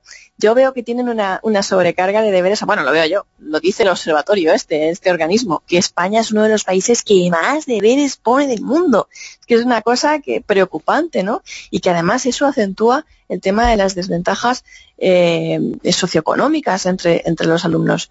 Si no estamos diciendo que no tengan que hacer deberes, que hacer deberes es bueno, que hacer ejercicios es fundamental, ¿no? Pero que los hagan en clase o que por lo menos intenten que no lleven los niños tanta materia para hacer deberes eh, o trabajos o tantos trabajos o tantas cosas en casa. Y la primera ley que acaba de aparecer, eh, que no impide, sino que matiza un poco el hecho de los eh, deberes. Eh, se va a debatir mucho en los próximos eh, tiempos. Aquí en Eureka hemos eh, hablado de algo sobre lo que se va a hablar eh, infinitamente en los eh, próximos eh, meses, eh, años. Y lo hemos hecho con Amado Martínez. Eh, Amado, muchas gracias. Buenas noches. Señales del fin del mundo. Apocalipsis se va a llegar, que decía aquel, y si lo hace será en medio de terremotos. Y con deberes. Con mu- los niños con muchos deberes. de- Javier Sevillano, muy Buenas buenas. noches. Bueno, ¿qué podemos hacer eh, para defendernos eh, de una de las señales del fin del mundo más importantes? Pues si hay un terremoto, lo primero decir Como el que hubo ayer, eh, ayer, en ayer el viernes, el ecuatoriana, viernes a las del 11 7,5. hacia las 11 y cuarto hora central europea hubo un terremoto en la Amazonía ecuatoriana, su- concretamente en, en Sucúa y fue de un de 7,5. En- Es una zona que no está muy habitada y entonces no hubo que lamentar esos eh, grandes desastres que suelen ocurrir con víctimas y tal cuando un terremoto de estas características en una zona que no está preparada para, para estos acontecimientos, pues eh, afecta fundamentalmente, evidentemente, a las, a las vidas humanas. ¿no? El- también esta semana ha habido otro, otro movimiento, otro sismo en, en Japón, pero Japón ya es un país que ya tiene cierta historia de, de- de sismos, ¿no? Pues tienen Y- experiencia y, tienen, mucha. tienen- exactamente, tienen, están en una zona muy, muy, muy, muy crítica de la, en, en la corteza terrestre, en esa zona pues está muy viva, como ya hemos hablado en, en otras ocasiones, y en Japón pues tienen ya cierta preparación en cuanto a normas de edificación, en cuanto a educación de la, de la población, eh, eh, lo que tiene que hacer cuando, Bueno, ¿y cuando qué- acontece este- y qué que lo, que lo que debemos saber es si nos pilla alguno porque eh, ninguna parte del planeta está exenta de que ocurra evidentemente y sobre todo si viajamos con cierta frecuencia o, o nos pilla en alguna zona de las que sí son son más frecuentes porque eh, pilla zonas conflictivas de, de- de placas tectónicas, saber lo que debemos de hacer antes, durante y después de un terremoto es, es, es fundamental, es, es- importante, es fundamental para poder eh, mm, sí, Sobrevivir, ese terremoto ¿no? es importante sobrevivir y poder también prestar ayuda a, todas eh, eh, las demás personas que sufren el mismo acontecimiento. ¿no? Hay, hay sitios donde ya debido a, a la experiencia que tienen eh, suelen avisar ¿no? que mm, en ciertos días o en ciertas horas o en ciertos momentos eh, es posible que ocurra un movimiento de estos, un sismo, y entonces ya se toman una serie de eh, precauciones previas a que ocurra el, el- el terremoto. el es mejor el quedarse dentro, Claro, eso, irse... de eso es lo que, de lo que vamos a hablar un poquito, ¿no? Eh, de lo que se trata es que si tú estás dentro, quedarte dentro. Si estás fuera, te quedas fuera, por ejemplo. No es interesante ni está bien entrar, est- estás entrando y O sea, si saliendo. estás fuera te quedarse- aguantas, ¿no? Claro, no, no, hombre, eh, siempre es mejor estar en zonas abiertas, Sí, a ver, evidentemente. sí, Esto claro. es cuestión ya no que te lo digan las autoridades, sino de, de- sentido común, ¿no? Pero eh, tener un plan de, de- de actuación previsto, eh, por supuesto mantener siempre dentro de la medida eh, la calma, mm, conectarse lo antes posible a medios de comunicación donde te puedas informar. O sea, La ponerte- radio es pon- ponerte a fundamental, gritar no ayuda. Internet- no, no, para nada, ¿no? Por ejemplo, no colapsar las líneas telefónicas si tienes que comunicarte con familiares, no hay nada grave en tu alrededor o a ti mismo, no colapsar las, las líneas telefónicas, ponerte en comunicación con tus familiares o, allegados, pero por medios de aplicaciones, no por, llamadas telefónicas, dejarlas lo más libres posibles para, para eh, eh, solicitar eh, ayuda en caso de emergencia, de necesidad de, emergencia, por supuesto. Es conveniente, una vez producido el sismo, se sabe que eh, puede haber esas eh, réplicas que pueden ocurrir inmediatamente después o tardar más tiempo y estar preparado para esas réplicas y en, un momento dado mm, poder chequear con, cuál es eh, la situación de tu entorno más cercano, ¿no? Si estás en un edificio, pues saber que si hay grietas en los edificios que parten de- de- desde abajo en zona diagonal del edificio, el edificio est- eh, puede, puede colapsar en cualquier momento, alejarte de las zonas colapsadas, ir a las zonas eh, donde eh, haya eh, eh, zona abierta, evitar, por supuesto, eh, en- encender cerillas y todas estas cosas, fuegos y demás, eh, por posibilidad de, de- de fugas de gas y demás, eh, tener cuidado si el terremoto es importante con, con la bebida, con el agua potable, porque a lo mejor ha sido contaminada, y si vas en coche, por ejemplo, parar evidentemente en una zona la más segura posible y quedarte dentro del coche, protegerte por si los eh, cristales rompen y demás. Estos serían algunos de los principales cosas que tendríamos que hacer. Y rezar un poquito, ¿no? Y rezar tú más, Bueno. a ti te interesa rezar Gracias, mucho. A vosotros. Volvemos mañana a la una y media. Gracias.